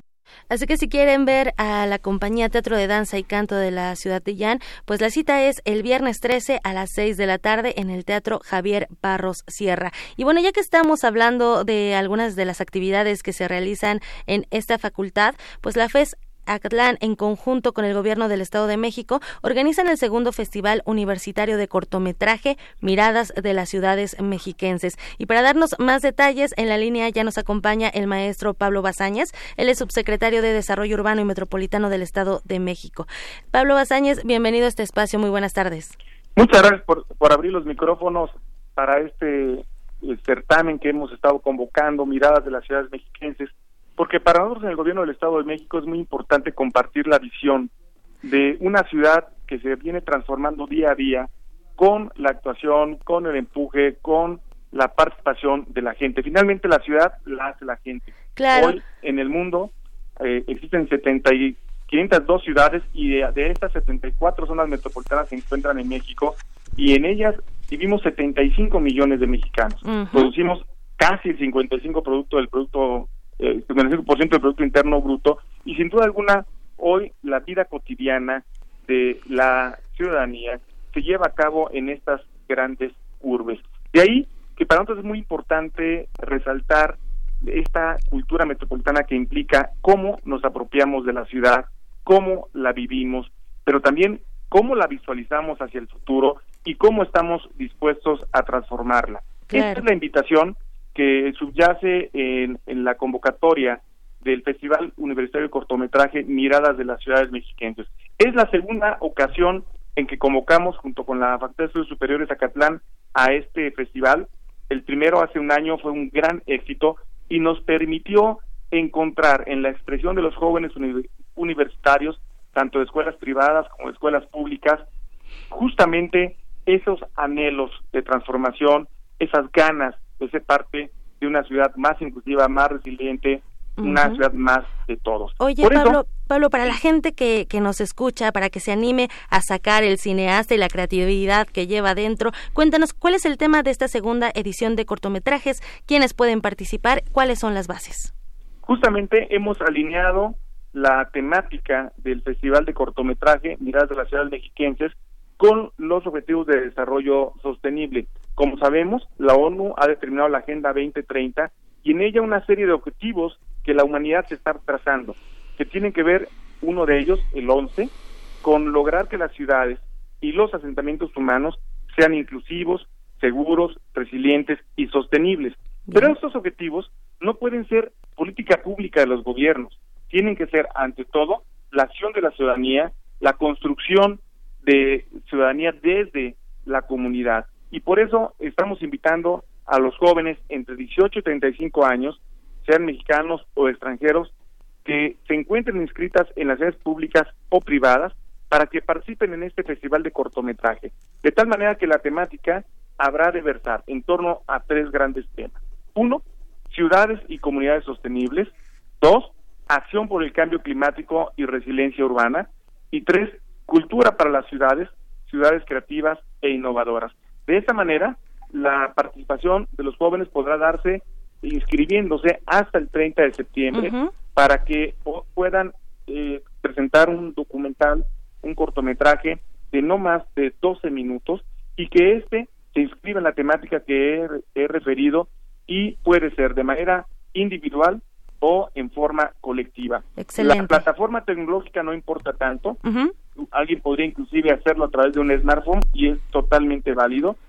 Lo importante es la creatividad, el contenido y la manera en que estamos apegándonos a, esta temática para apreciar cómo el joven quiere ser también agente de cambio. Interesantes los temas, interesantes los temas, Pablo Bazáñez. Así que, bueno, ya lo escucharon, tienen hasta el 30 de septiembre y también pueden consultar a través de acatlán.unam.mx esta convocatoria. Faltan pocos días, así que, bueno, invitamos a la gente que participe y no nos resta más que agradecer esta que hayas tomado la llamada, Pablo Bazáñez, eh, subsecretario de Desarrollo Urbano y Metropolitano del Estado de México. Muchísimas gracias. Por el contrario, muy cordialmente invitados, el 8 de noviembre vamos a premiar este festival en el marco del Día Mundial del Urbanismo, justamente en la FES Acatlán. Muy bien, pues que participen, ahí está la convocatoria. Muchísimas gracias, Pablo Bazáñez. Gracias. Hasta luego. Ahí está, eh, bueno, Miguel Ángel, para la gente que tenga ahí la creatividad y tengan ganas de, un desafío porque siempre se videograba y siempre se documenta lo que hace falta. Exacto, sustentabilidad, los temas importantes. Y bueno, ya para finalizar, ya casi nos vamos al corte. Hoy a las 8 de la noche en la Casa Universitaria del Libro se presenta el libro Será larga la noche. Este es el trabajo literario más reciente del escritor y periodista colombiano Santiago Gamboa, recomendadísimo. Híjole, va a estar ahí Jorge Volpi también en Cazul. Para la gente que nos escucha, se ubica en Orizaba número 24 en la Roma Norte.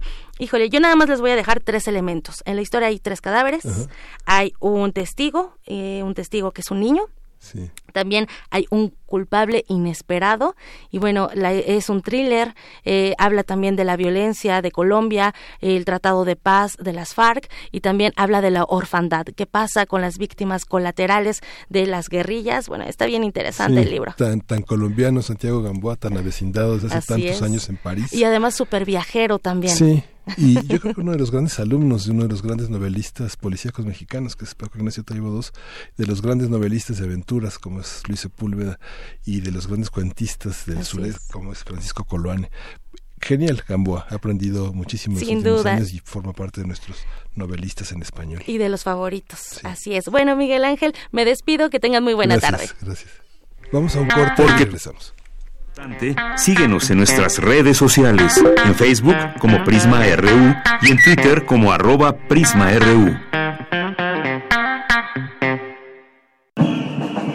Para entendernos más,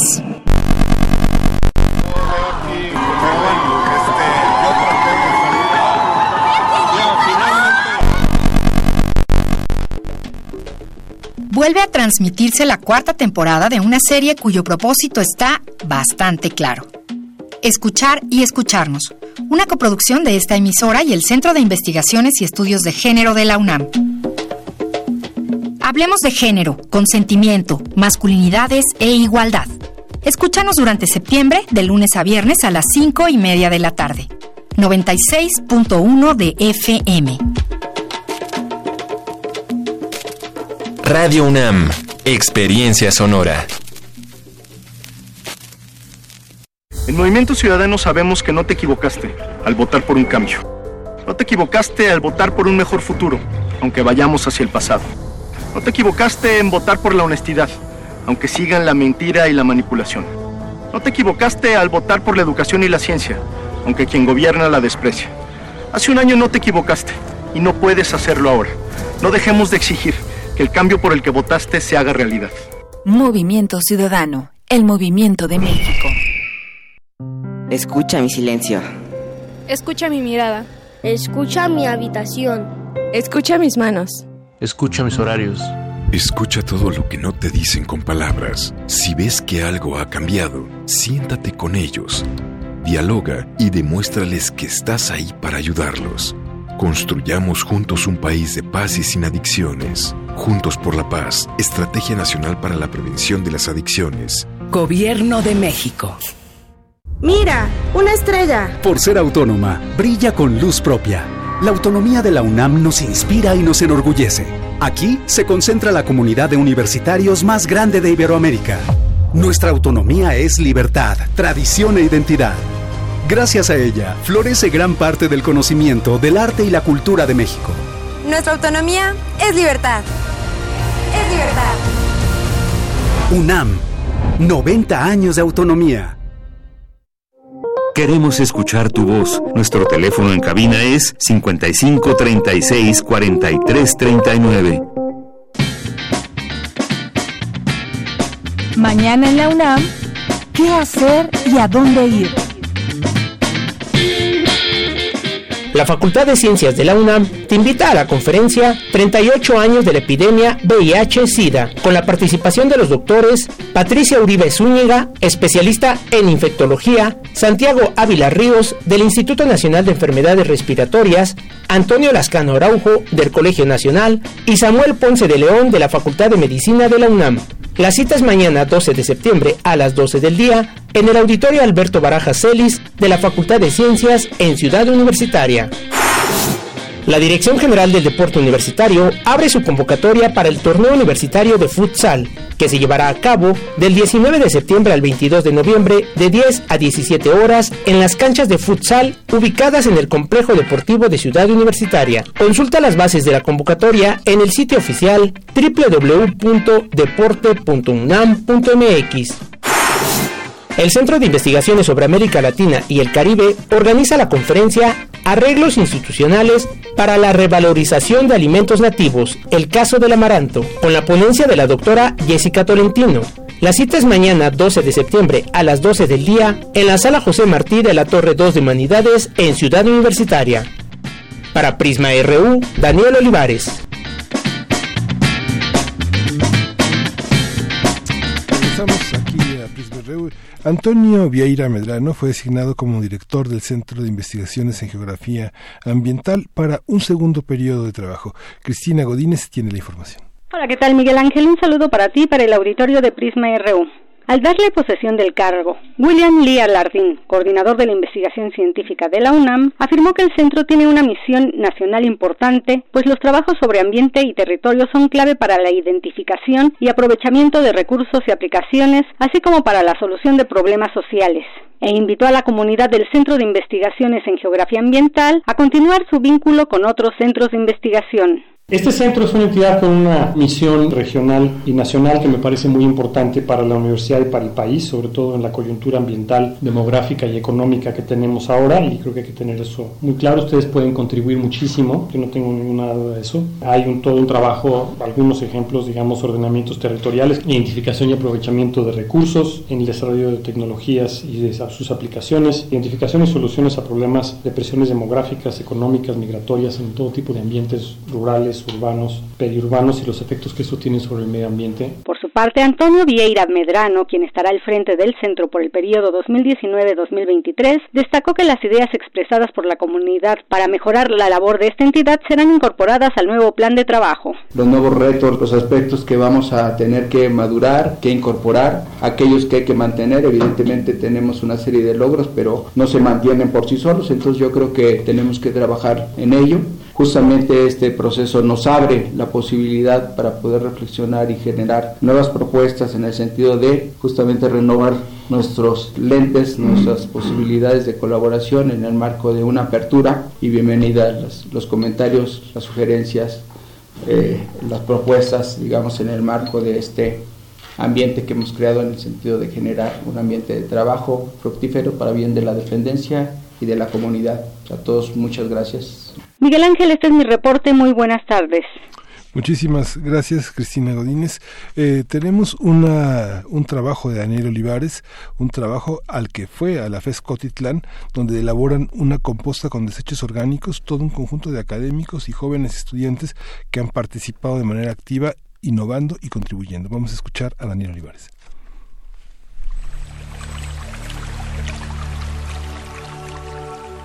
Sustenta. Sustenta. Innovación universitaria en pro del medio ambiente.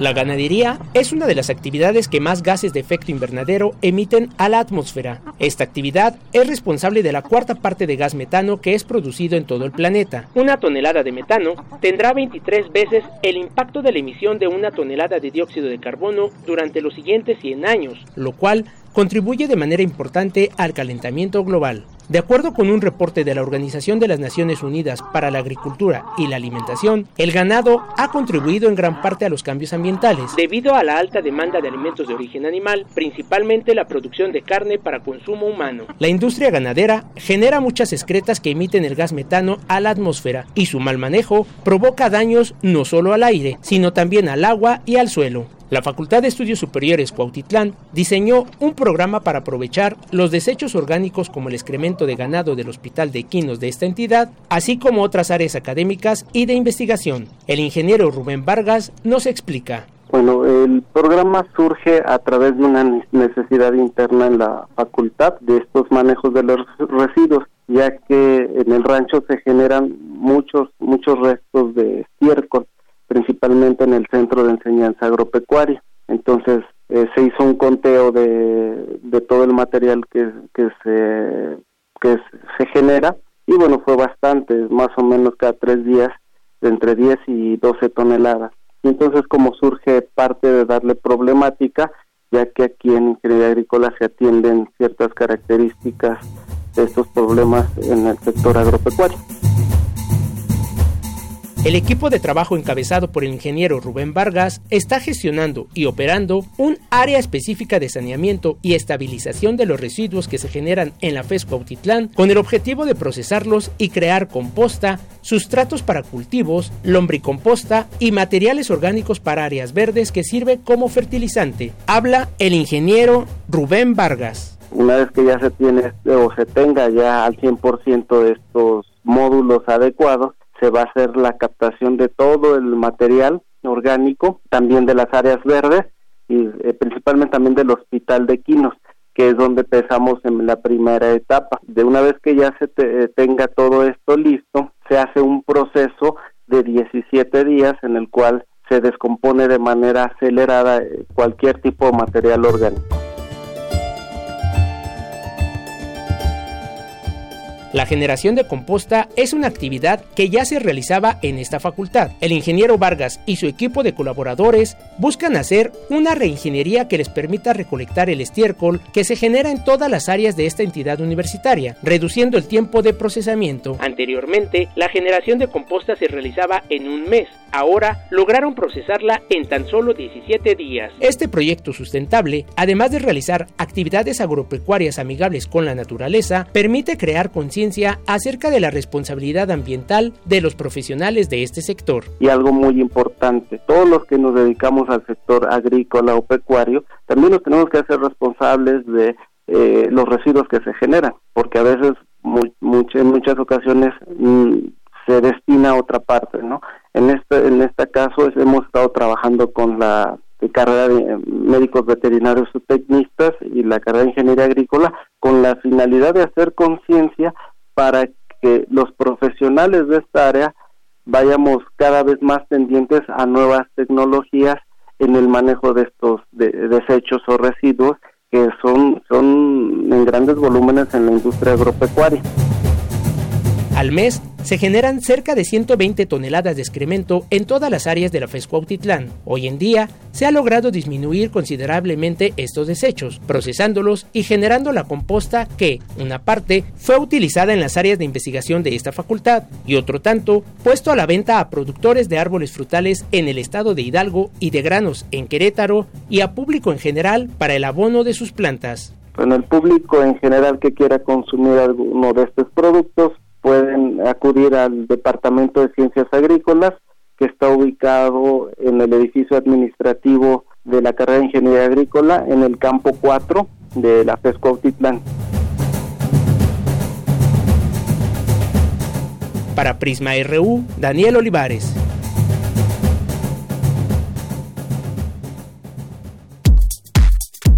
Tu opinión es muy importante. Escríbenos al correo electrónico prisma.radiounam@gmail.com.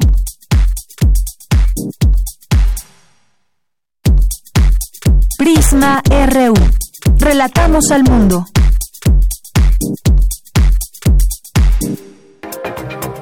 Internacional RU. Una corte de apelación en Escocia declaró ilegal la decisión de suspender las labores parlamentarias durante cinco semanas tomadas por el primer ministro británico Boris Johnson, cuyo gobierno anunció que recurrirá ante el Tribunal Supremo. Las dos cámaras del Parlamento británico suspendieron sus labores ayer y no deben reanudarlas hasta el 14 de octubre, dos semanas antes de la fecha prevista del Brexit. Al menos cinco personas resultaron heridas hoy al ser apuñaladas por un individuo en una zona industrial de la ciudad de Tallahassee, en Florida, Estados Unidos. La Unión Europea advirtió que el plan del primer ministro israelí, Benjamin Netanyahu, de anexionarse parte de Cisjordania amenaza la paz en la región. Ayer, el primer ministro israelí apuntó que extenderá la soberanía de Israel al Valle del Jordán y al norte del Mar Muerto. Si mantiene su cargo después de las elecciones generales de la próxima semana.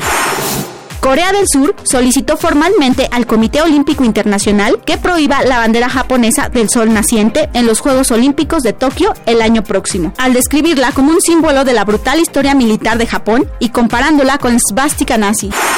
Pedro Sánchez, presidente en funciones de España, pidió hoy en el Congreso a los partidos de la oposición el desbloqueo de la situación política del país y poder ser investido. En caso de no haber sido elegido un presidente de gobierno, el rey Felipe disolverá las cortes y se convocarán automáticamente a unas nuevas elecciones, las cuartas en cuatro años, previstas para el 10 de noviembre. Hasta aquí, las breves internacionales con Natalia Pascual.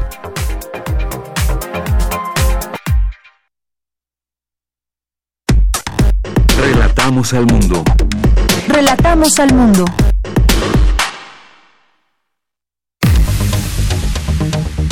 Debate RU. Regresamos aquí a Prisma RU y pues tenemos una mesa de análisis muy interesante, los primeros festejos de la independencia en tiempos de la Cuarta Transformación, unos festejos que según el decreto que publicó en el Diario Oficial el presidente de la República el pasado 3 de septiembre, pues van a llegar hasta el 2024. Entonces son unos festejos largos, donde las efemérides van a ser toda una postura eh, epistemológica sobre cómo se concibe la lectura de la historia y la lectura del presente en relación con los hechos del pasado con los que este gobierno se quiere identificar. Está con nosotros en, el, en, la cabina de, de Radio UNAM en Prisma RU el doctor Alfredo Ávila. Él es doctor en historia en la Facultad de Filosofía y Letras de la UNAM, es investigador del Instituto de Investigaciones Históricas y bueno, es un colaborador habitual de Primer Movimiento, es un autor que reflexiona permanentemente sobre la escritura de la historia y el papel que la historia juega en nuestra vida cotidiana y pues le doy la bienvenida y nuestra gratitud por estar nuevamente con nosotros. Gracias, Alfredo. Aquí, muchas gracias. ¿Cómo empezar a, celebrar? Hace casi 10 años tuvimos todo un conjunto de historiadores y de intelectuales y de artistas reunidos en torno a un gobierno que, que, que, le tocó festejar el centenario de la Revolución Mexicana y el bicentenario de la independencia, del inicio de la independencia de México. ¿Cómo entender en, en un gobierno que se pretende como el cuarto momento de la historia de México más importante. ¿Cómo ver hacia atrás un festejo con el que tenemos eh, posibilidad, algunas cuantas posibilidades de organizar este presente, este festejo que ya este, es este fin de semana, Alfredo? Pues mira, lo que, lo que yo veo es que eh, hay una, hay una buena noticia y la, la buena noticia es que tenemos un, un gobierno que ha puesto a la historia en la discusión pública eh, discutir las formas ya, ya será otra cosa, pero por lo menos ha puesto a la historia en la discusión pública y ha puesto a la historia otra vez en la, en la agenda eh, eh, cotidiana en la agenda política del, del, país. El presidente constantemente hace referencias históricas, él mismo asume que su gobierno forma parte de esas grandes transformaciones. Eh, académicamente uno podría decir, bueno, que cualquier gobierno del país forma parte de la historia, pero tiene una visión que se identifica con tres grandes momentos de la historia de México, la independencia, la reforma y la revolución, de manera que resulta casi una, una necesidad que se haya eh, formado esta comisión que fue el martes de la semana pasada, si mal no recuerdo, que se crea esta comisión para la conmemoración de estos acontecimientos que son considerados hitos en, eh, en la historia de México, pero va más allá de, de eso, porque tengo la impresión y, y, esperaría que, que, Pedro Salmerón después pueda decirnos algo al respecto, que también se va a incluir el tema de la conquista, porque eh, hay que recordar que, que, dentro de dos años se conmemorarán también los 500 años de, de la conquista, de la caída de México Tenochtitlan, y bueno, sin duda, sin duda una comisión encargada de la conmemoración de estas efemérides tendrá, tendrá que verlo. Entonces, la primera, lo primero que te puedo decir es que es una buena nueva, que tengamos un gobierno que después de muchos años esté poniendo a la historia en, eh, en un lugar importante en la discusión pública y, eh, y es importante porque eso le dará pie a la gente que hace historia profesionalmente también para decir, para decir algo, ¿no? Y para, y para participar.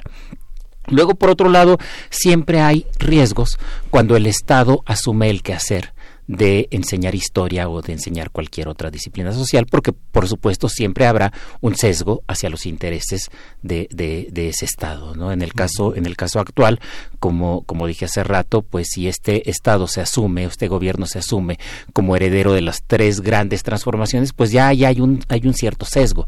Es considerar que la independencia, la reforma y la revolución son los momentos de gran transformación de México, cuando en realidad sabemos que hay otros momentos que son igualmente importantes o que incluso son más transformadores. La conquista es uno de ellos.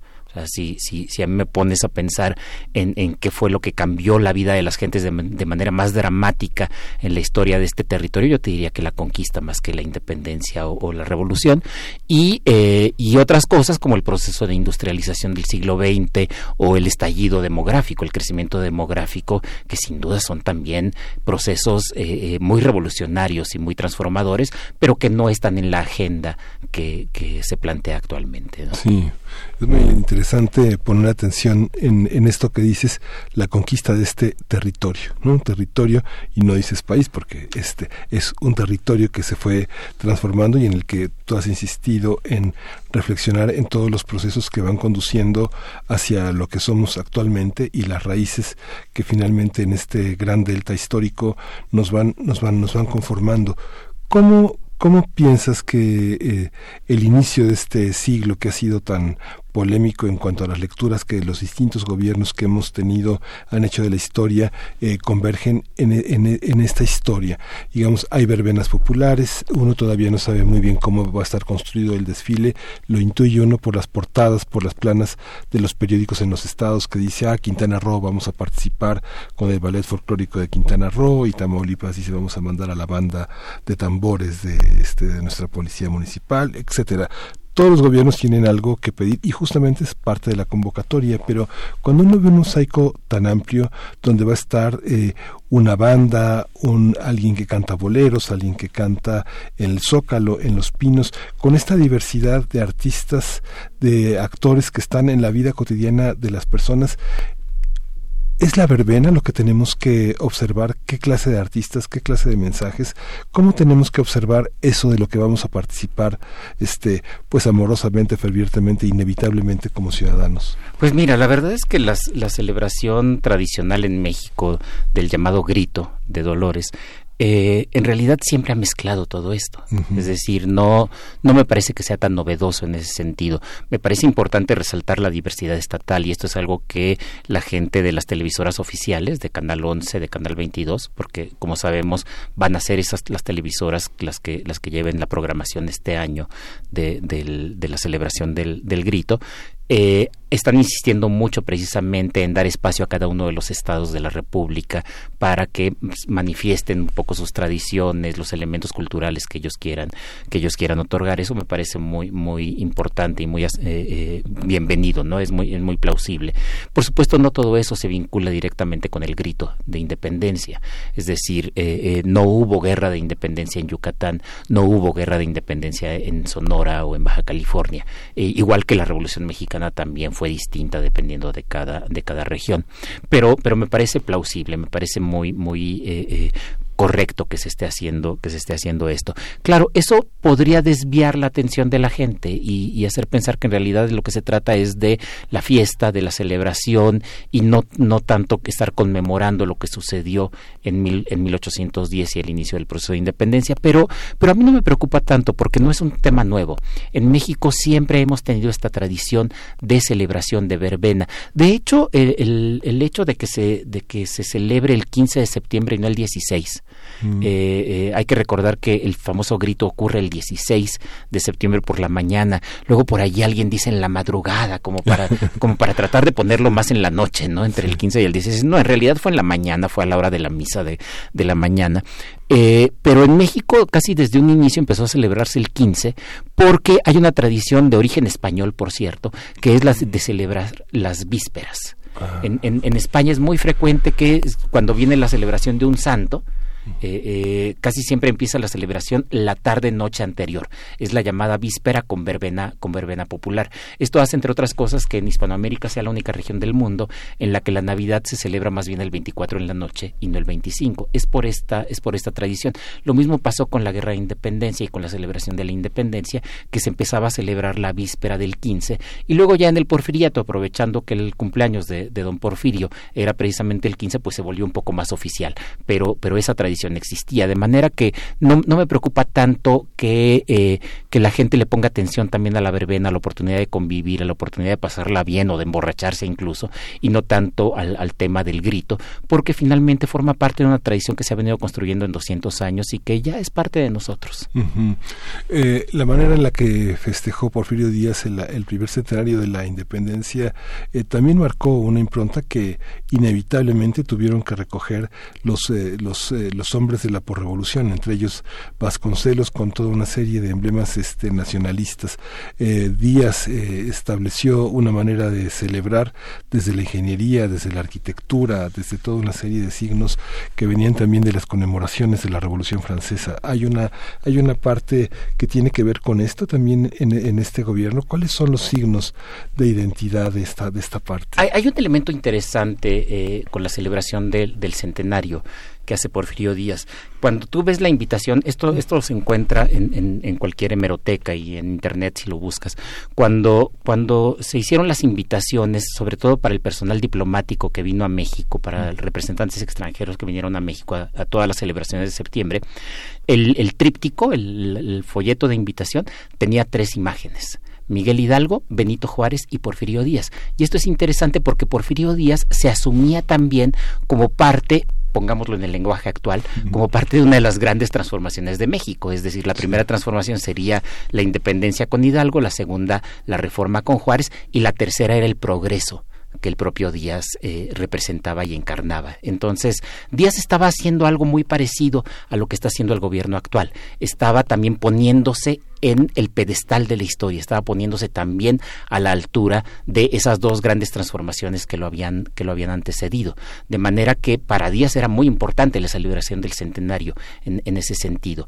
Y de allí que se hiciera todo un programa, un programa que no tuvo parangón, que de, hecho en, en, en, 2010, cuando se hizo la conmemoración del bicentenario, pues eh, eh, queda pálida frente a lo que hizo Porfirio Díaz 100 años, 100 años antes, que implicó desde eh, obra pública en todos los estados, esta es la época, los, los, años inmediatamente anteriores a 1910, es la época en la que se construyeron teatros en las capitales del, de los estados, se construyeron hospitales, hubo toda una construcción de infraestructura pública para, eh, para los estados y en la Ciudad de México pues fue muy evidente, desde la construcción del manicomio general, de la cárcel eh, de Lecumberri, pero, pero no solamente pensemos en manicomios y en cárceles, también la Universidad Nacional eh, y, y, otras otra serie de, de, instituciones, además de los monumentos.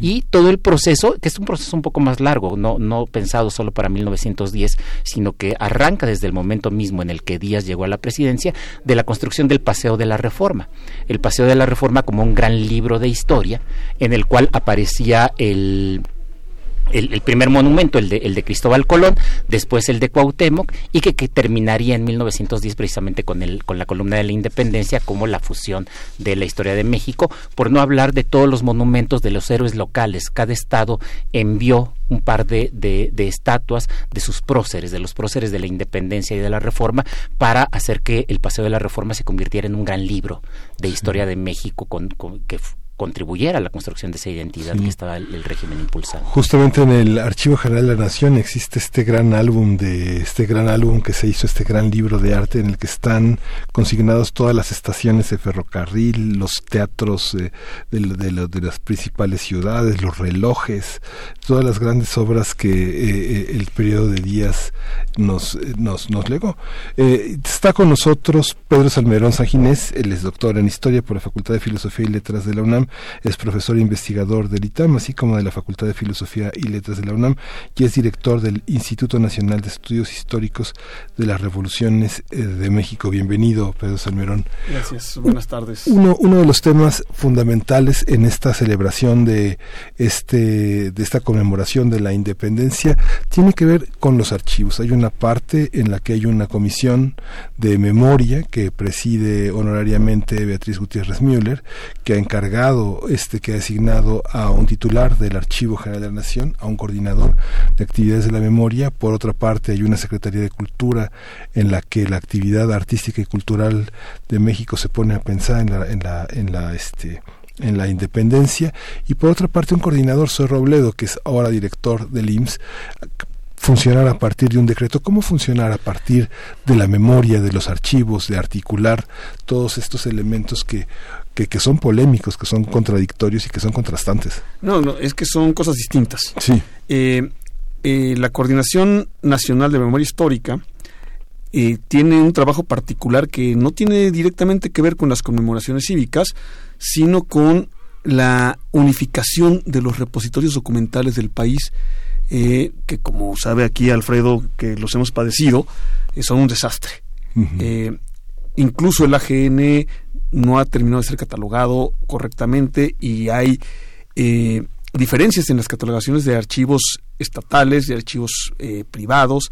Entonces de lo que se trata es de crear un repositorio central electrónico que unifique los criterios de catalogación de los repositorios públicos y esa es la tarea central de la uh -huh. coordinación de memoria histórica.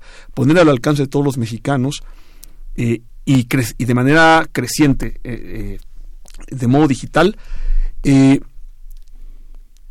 los repositorios documentales. Y esa es la tarea central de la coordinación de memoria, eh, que yo creo que para hablar de eso tendrías que invitar a su, titular, Eduardo Villegas, o a la directora general encargada de la operación, que es la doctora Gabriela Pulido.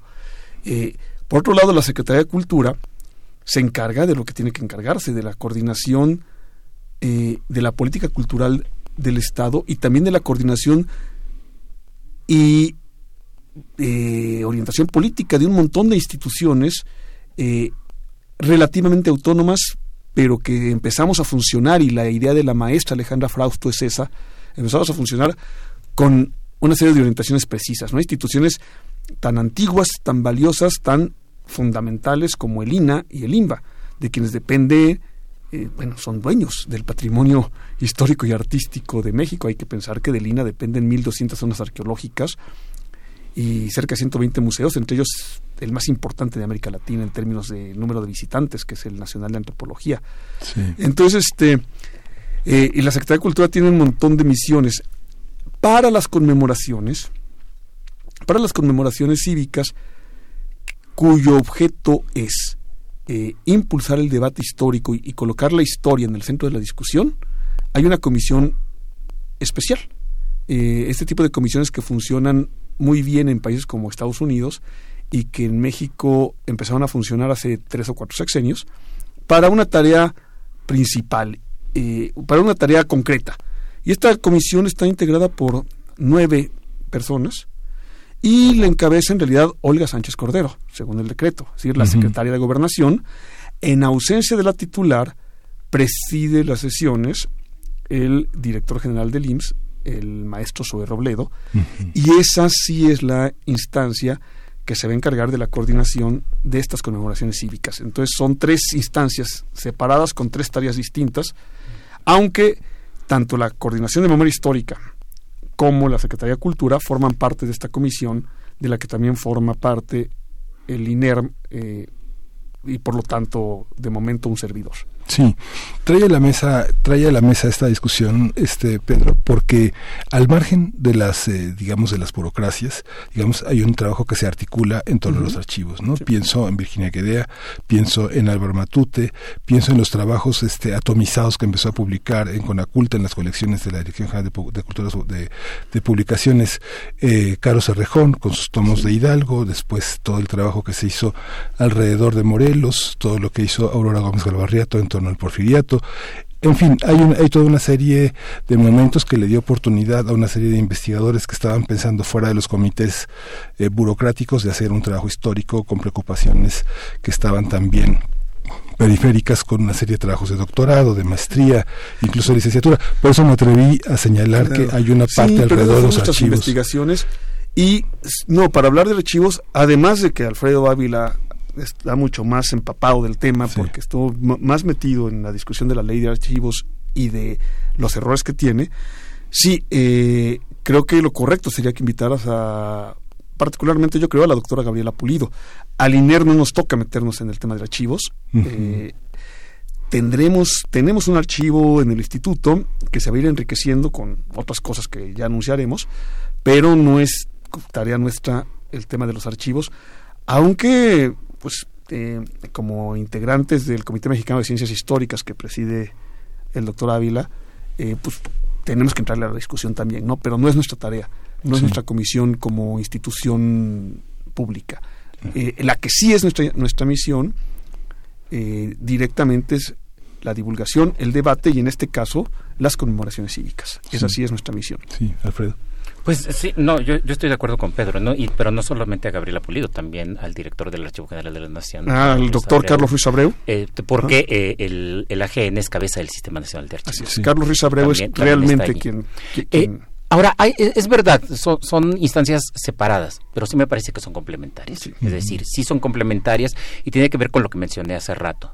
si, algo caracteriza a este gobierno es que está poniendo a la historia en la discusión pública lo cual es muy de agradecerse. Por supuesto, luego puedes tener diferencias con la manera como lo, como lo está haciendo, pero, eh, pero está, está allí.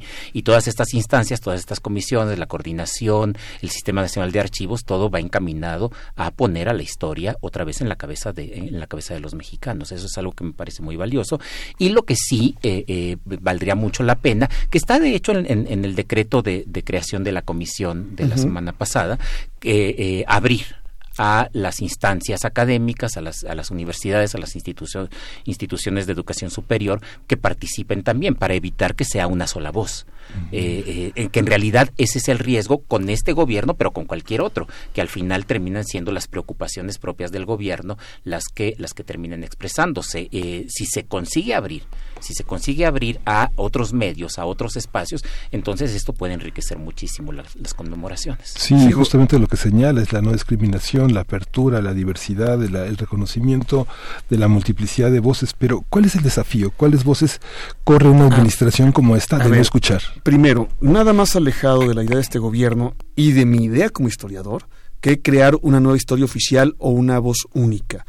Entonces, para, para la conmemoración inmediata, que es la de este fin de semana, eh,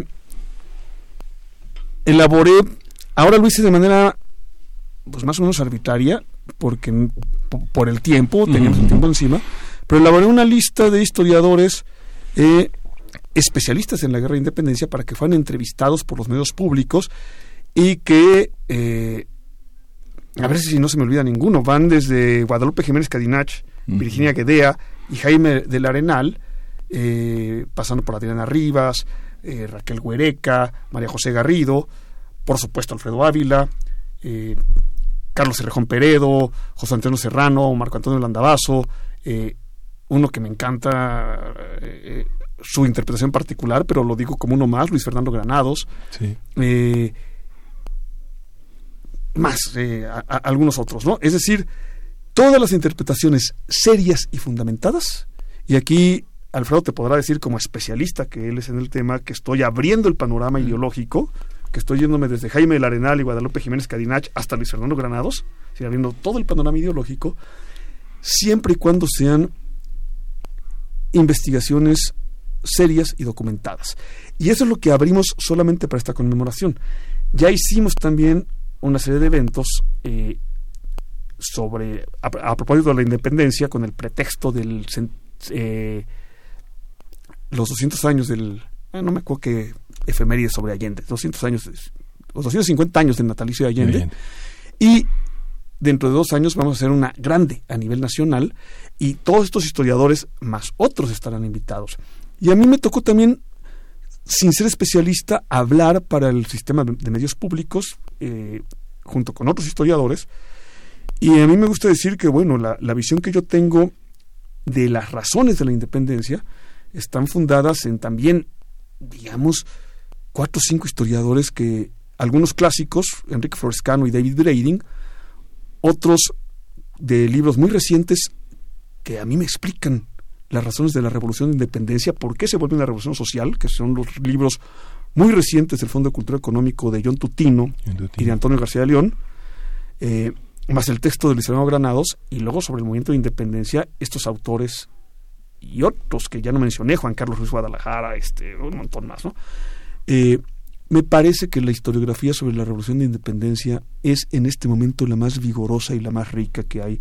Así como hace 30 años era la de sobre la Revolución, Mexicana, así como hace 30 años era la de la Revolución Mexicana, ahorita la más vigorosa, la que más discute, la que más aporta es la historiografía sobre la Revolución de Independencia, una corriente en la cual está claramente inserto mi colega Alfredo Ávila. ¿no? Entonces, eh, por un lado, insisto, no queremos dar una sola visión, Incluso hemos discutido con el presidente, pues bueno, este Paco Ignacio Taibo II y el presidente han discutido tres veces en público en, torno a Madero, ¿no? Y, y son posiciones distintas en torno a Madero, y la mía es una tercera distinta.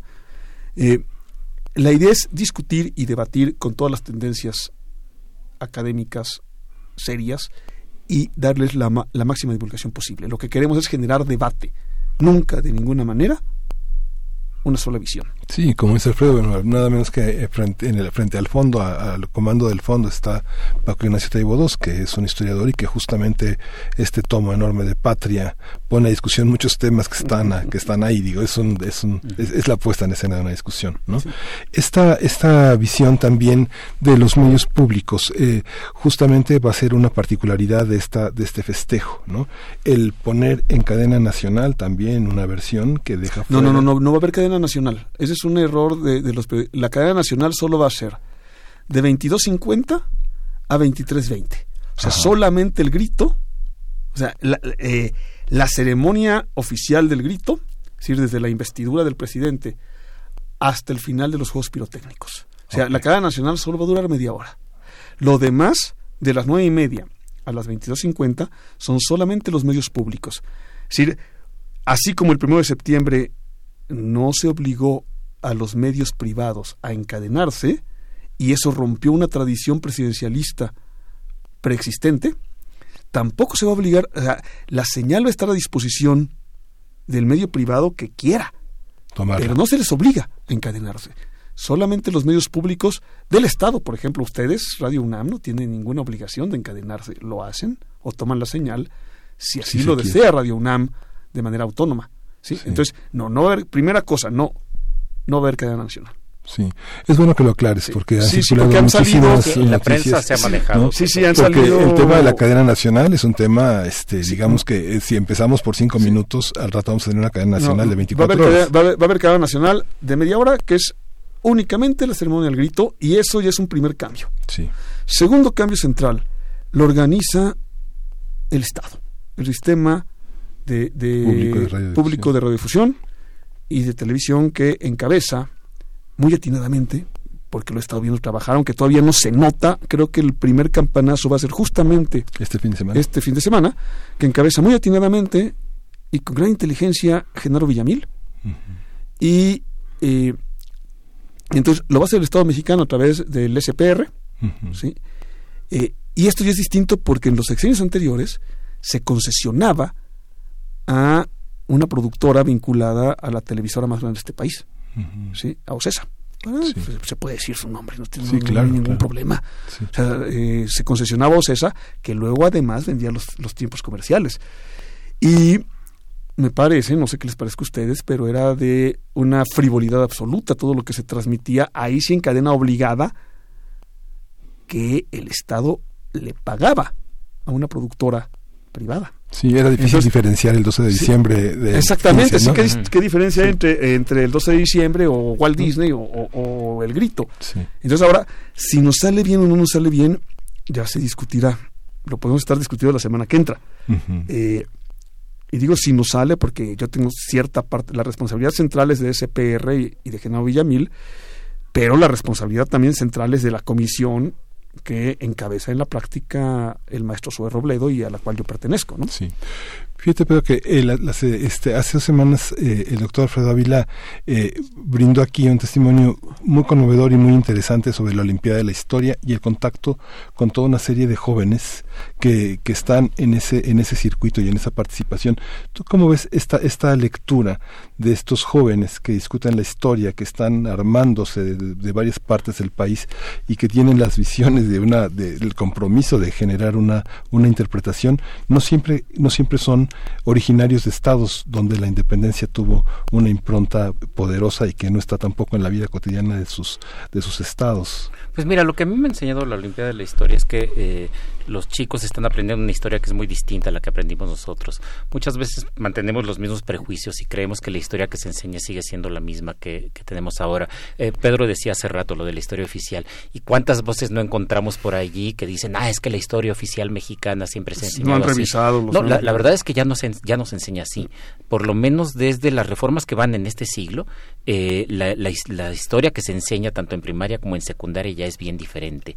Ya es una historia que, por ejemplo, le pone más atención a los procesos, que le pone más atención a temas de género, que le pone... Y en los libros de cuarto, quinto y sexto que acabamos de revisar, las mujeres no aparecen, mi querido Eh, es- sí, no, no tiene, tiene razón. Ejemplo, pero, ¿eh? pero, pero por ejemplo, para secundaria se cambió mucho. Ah, y hay otra cosa. eh, Pero hay, hay otra cosa. Estoy, estoy refiriéndome a lo que ha pasado en este siglo, porque no hay que olvidar que todavía hubo una reforma educativa a final del sexenio anterior. Y a mí no me gustó mucho, la verdad es que yo creo que, eh, que dio muchos pasos atrás, con todo y que reintegró la historia prehispánica, que era una demanda que se tuvo de- desde hacía mucho tiempo, cuando se omitió historia prehispánica o se omitió historia medieval, la historia de la antigüedad, pero eh, la reforma última sí que sí que cometió algunos de estos problemas que señala, que está señalando Pedro. Deja la reforma, los libros de texto, los estamos revisando a Sí, fondo claro. y, por ejemplo, las mujeres no aparecen y cuando aparecen, aparecen de manera que si las feministas lo vieran, deberían Sí. verlo. Segundo, los pueblos originarios desaparecen en 1521 para reaparecer en 1994. Sí, sí, sí. Este, o sea, Sí, como si hubieran estado congelados y además como si la conquista hubiese sido, eh, hubiera terminado el 13 de agosto de 1521 con la caída de, de De Cuauhtémoc, Tenochtitlan, ¿sí? Eh, y desaparecen. Entonces, no, no, no están. Sí, en- Y- en- en- en- y en- tienen- eso, creo- eso lo concedo. Creo, creo- creo que sí hubo por allí con esa última reforma como que un montón de cosas que muchos discutimos, que muchos no estuvimos de acuerdo. En el Comité Mexicano de Ciencias Históricas organizamos algunos foros para, para señalar estas cosas. Yo recuerdo, pensando en secundaria, que eh, con esa reforma se le ponían más horas de clase a la independencia de Estados Unidos que a la independencia de México, por, ejemplo. Este, sí, en eso es verdad. Pero mi punto es, ya no es la misma historia que se enseñaba antes. Yo creo que es peor, pero Tenía, tenía algunas cosas mejores y, voy, a, voy a referirme a eso. Eh, muchos, de, muchos de los chicos, y esto lo acabamos de ver en, en, la última reunión de la Olimpiada Mexicana de la Historia, cuando de pronto eh, pusimos a los chicos a leer testimonios sobre Malinche, ¿se acuerdan de toda aquella cosa del malinchismo y tal? Los chicos ya no tienen la menor idea del tema del malinchismo. Ellos ven a Malinche como lo que fue, una mujer indígena que tuvo la enorme virtud de posicionarse, de ser la traductora, de participar en un proceso muy importante como fue la conquista, y se olvidan de aquella cosa que heredamos en el siglo XX del malinchismo, de la traidora. Ya nadie, la, ninguno de estos niños la, la, la ve así. Y cuando uno empieza a ver eh, por qué, bueno, resulta que ya no se les estaba enseñando eso. Y entonces allí sí hay un cambio y eso es algo que me parece muy importante resaltar, porque estamos viendo estas generaciones que están creciendo ya con una idea de la historia que es diferente de la que nosotros tuvimos y no estoy todavía muy seguro de cómo van estos, estos jóvenes a entender la historia de las conmemoraciones, la historia de estas fechas cívicas que forman parte del calendario cívico en, en, un futuro. ¿Cómo ven ellos la independencia? ¿Cómo ven ellos la revolución, la reforma? Tengo la impresión de que para bien en algunas cosas, para mal en otras, ya son procesos que empiezan a ser ajenos a ellos. Pues les, una, queremos eh, pedirte, Pedro, una, última reflexión. Se nos acaba el tiempo. Les agradecemos mucho eh, que dos mentes brillantes, eh, argumentativas, poderosas como las de ustedes estén con nosotros en estos micrófonos los dos son uno, parte de nuestros grandes maestros en la universidad. Y quisiera pedirte Pedro que, cerraras esta intervención pues brevemente con esta. Qué esperamos qué cuál será qué, en qué ponemos qué tenemos que poner atención como espectadores como partícipes de esta celebración un poco una breve reflexión de ambos. Mira eh, el cambio que estamos haciendo con base en los autores que mencioné hace rato o que yo quiero proponer es que sin omitirlos eh, no le demos toda la importancia que le hemos dado tradicionalmente a las razones políticas de la independencia, es decir, que si Napoleón Bonaparte, que si Fernando VII, que si los intereses políticos autonomistas de los criollos, para atender y buscar las razones sociales de algo que se convirtió en una revolución social. Es decir, por qué miles y miles y miles de campesinos, indios laboríos, rancheros, mulatas, esclavos de las minas, se suman a una revolución, sus razones, y entonces poner también el énfasis ya no tanto en Hidalgo, que como personaje me simpatiza, entre más lo estudio más me gusta, ya no tanto en Hidalgo, en Allende, en La Corregidora, en Leona Vicario, etcétera, sino en los actores colectivos, los actores sociales, los pueblos. Eh, y, y entonces a partir de ahí entender ¿Qué nos dice eso a nosotros? Yendo a lo que decía Alfredo al final. Es decir, eh, parece ser que nos estamos despegando y que ya no nos dice nada y no tiene nada que ver con nosotros, ¿no? Entonces, recordar con precisión por qué lo estamos conmemorando, qué nos dice y qué nos hereda, qué nos lega, qué de aquello es, sigue siendo fundamental en nuestra vida diaria. Sí, última reflexión, Pues mira, reitero, la, la, gran virtud que yo encuentro es que al poner a la historia en el espacio público otra vez, eh, tenemos la oportunidad, aquellas personas que nos dedicamos profesionalmente a, esta disciplina, de complementar visiones, de salir y decir, bueno, eh, tenemos estos temas aquí que se están debatiendo y desde la academia o desde nuestras disciplinas estamos entendiendo esto. Tiene toda la razón Pedro, hay que ponerle atención no solamente a Hidalgo, no solamente a Allende, no solamente a ellos, pero, pero tampoco solamente a, los miles de personas que se levantaron en armas. Habría que ponerle atención también a los millones que no se levantaron en armas. O a los que combatieron. O a los que combatieron a los, insurgentes. a los, que se levantaron en armas en contra de los que se levantaron. Es decir, esa, esa, a, lo mejor el Estado no va a estar tan interesado en hacerlo, no lo sé porque el Estado pues finalmente le interesa la conmemoración de efemérides cívicas pero al menos al ponerlo en la discusión pública le va a permitir nos va a permitir a los que estamos en el medio académico de decir, hey, acá está toda esta historia y es una historia muy completa, es una historia más, más compleja y eso creo que al final es bueno para el debate público. Oye, porque el Estado no tiene que hacerlo, tienen que hacerlo los historiadores. Sí, por, supuesto. Por eso creo, es, es el pretexto que podemos aprovechar. Oye, están ustedes comprometidos a eso. Pues muchísimas gracias. Vamos a continuar eh, con, con Prisma Reu y les damos las gracias de haber estado con nosotros. Allí nos vemos este fin de semana en la lectura obligada de lo que, de lo que somos y de lo que seremos. Gracias. Gracias. Gracias, gracias. gracias Alfredo Ávila. Relatamos al mundo. Relatamos al mundo. Porque tu opinión es importante, síguenos en nuestras redes sociales, en Facebook como Prisma RU y en Twitter como arroba PrismaRU. Queremos escuchar tu voz. Nuestro teléfono en cabina es 55 36 43 39.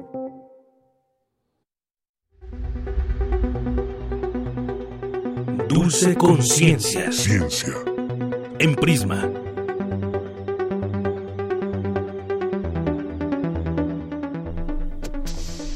Eh, regresamos aquí a Prisma Reun, nada menos eh, que con, eh, con- vamos a tener a una entrevistada que es Ilenia Márquez en la en la voz de Dulce Conciencia. Tenencia responsable de animales de compañía, qué enfermedades atacan a las mascotas y cómo pueden afectarnos de no ser atendidas y entender que los animales pues no deben de ser humanizados. Hola Dulce, Hola Miguel Ángel, buenas tardes a ti al auditorio. cuéntanos todo.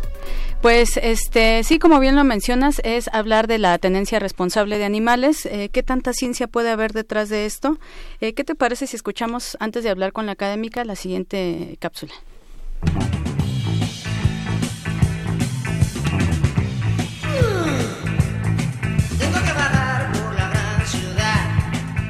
Tener una mascota puede ser divertido y hasta relajante, pero detrás de ello hay un tanto de ciencia. Parte del gusto de los seres humanos por los animales es innato. Se ha demostrado que los niños de 3 años pasan más tiempo interactuando con animales que con juguetes inanimados. Especialistas del Centro de Ciencias del Cerebro de Seattle en Estados Unidos consideran que los seres humanos tienen células especializadas en reconocer la vida animal. Han hallado neuronas localizadas en la amígdala, una región cerebral relacionada con el procesamiento de las emociones que responden fuertemente cuando se encuentran con la imagen de animales. Sin embargo, cuando las personas adquieren un animal de compañía, deben estar dispuestas a modificar su estilo de vida, pues además de incorporar a la mascota a su entorno familiar, social y comunitario, habrá que considerar que pueden vivir hasta 14 años o más.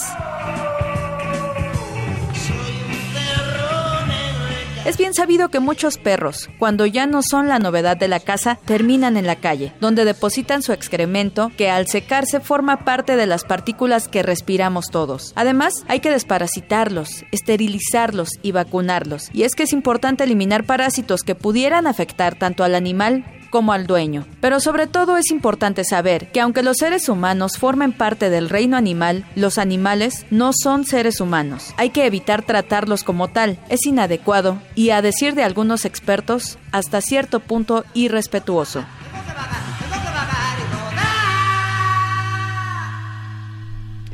Y bueno, para hablarnos acerca de la tenencia responsable de animales, ya se encuentra en la línea la doctora Ilenia Márquez. Ella es académica de la Facultad de Medicina Veterinaria y Zootecnia de la UNAM. Doctora, muy buenas tardes. Buenas tardes, gracias por la invitación. No, gracias a usted, doctora. Pues un poquito este platicarnos qué implica tener un animal de compañía, porque es fundamental, por ejemplo, vacunarlos, esterilizarlos y desparasitarlos. Bueno, pues es parte de, del concepto que manejamos como medicina preventiva y también de este concepto que es medicina comunitaria. Sí. Eh, ya lo escuchábamos en la, en la cápsula. Bueno, las enfermedades, existen algunas enfermedades que podemos compartir con los animales y justamente esta medicina está encaminada a delimitar estos procesos que podemos estar compartiendo entre diferentes especies. Yo creo que el ejemplo más conocido por todos es el ejemplo de la rabia, en donde incluso en el país contamos con un programa nacional y una campaña nacional de vacunación para animales y gracias a estos eh, métodos hemos logrado limitar la enfermedad a una incidencia muy baja. todavía no se puede decir que ha desaparecido, pero ya presenta una, una incidencia muy baja. Y justamente aquí vemos los beneficios de tener un adecuado programa de salud para nuestros animales que va a repercutir en el, en el estado de salud del, de los humanos que convivimos con ellos. Eh, adicionalmente, obviamente existen otros, eh, otras enfermedades que podemos compartir las parasitarias tal vez son de las más comunes. Eh, de repente tenemos un perro con pulgas, bueno, pues al rato nosotros nos estamos rascando.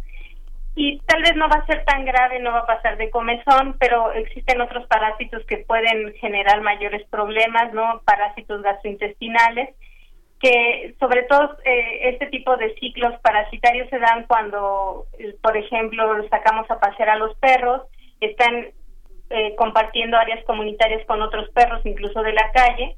Y bueno, aquí los parásitos empiezan a cerrar sus ciclos al, al ser ingeridos por nuestros perros y después eh, evacuados en el excremento y continuamos y perpetuamos estos ciclos parasitarios que podríamos compartir con ellos, sobre todo si no tenemos, tenemos medidas adecuadas de higiene. Y sobre todo a veces en la familia ya saben que es difícil controlarlo todo, sobre todo, por ejemplo, si hay niños. Sí pues ya las cosas empiezan a complicar, pero entonces eh, vigilar todos estos aspectos y hasta dónde compartimos la vida con ellos, bueno, pues va a implicar todos los riesgos que podríamos llegar a, a tener como especie humana, ¿no? De manera general. Claro que eh, sí. Este, sí, otro, otro aspecto que ustedes también ya citaron, bueno, pues es el de la esterilización, ¿no? Que repercute impresionantemente en la cantidad de perros y gatos que tenemos en situación de calle que bueno, es considerado un problema de salud pública. Claro, eh, doctora, a propósito de esto, si nos puede platicar un poquito del trabajo que están realizando en la facultad. Me comentaba usted eh, acerca de la preparación de los médicos veterinarios. Sí, no, bueno, yo eh, trabajo en el Hospital Veterinario de Especialidades UNAM en el área de urgencias.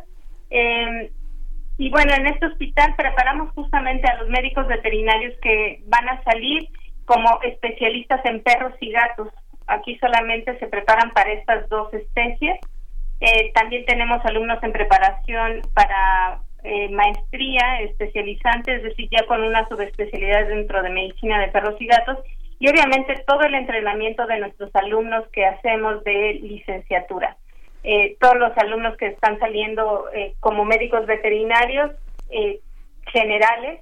Obviamente su preparación parte la reciben dentro de este hospital de enseñanza en donde atendemos perros y gatos ya con una patología específica y este es el, el, el bagaje de experiencias atendiendo casos el que se les otorga a estos alumnos, en, como les decía yo, en diferentes grados de preparación. Eh, doctora, este se nos acabó muy rápido el tiempo, pero este la invitamos a que nos siga platicando eh, en una siguiente emisión, eh, pues eh, todas estas cuestiones que nos hicieron falta, como por qué no humanizar a los a los animales y bueno, entre otras enfermedades que ya nos comentaba. Este, por lo pronto, pues tenemos que despedirnos. Le agradecemos mucho su participación y esperamos contar pronto nuevamente con su colaboración. Claro que sí, con mucho gusto. Gracias, buenas tardes. Pues, Hasta luego. Pues muy importante, Dulce García, es un tema que tenemos que seguir, pues que es un tema de primera necesidad. Los animales son una compañía que debemos de, de explicarnos de una manera educada, colaborativa, solidaria y tejer redes menos de estatus y menos de frivolidad, ¿no? Así es, este Miguel Ángel, y pues que hay un poquito de ciencia detrás de esto, en la vida cotidiana más que nada. Pues este fue todo en, Dulce Conciencia, los dejo nada más con una frase rápidamente. Sí. Tienes una cita con un científico. El amor por las criaturas vivientes es el atributo más noble del hombre. Charles Darwin. Pues con Darwin nos despedimos. Esto fue Prisma RU, eh, relatando al mundo. Nos escuchamos mañana de 1 a 3. Soy Miguel Ángel Quemain. Estoy supliendo a Deyanira Morán en esta semana. Ella regresa el próximo lunes. Quédese con nosotros. Nos escuchamos mañana en punto de la 1.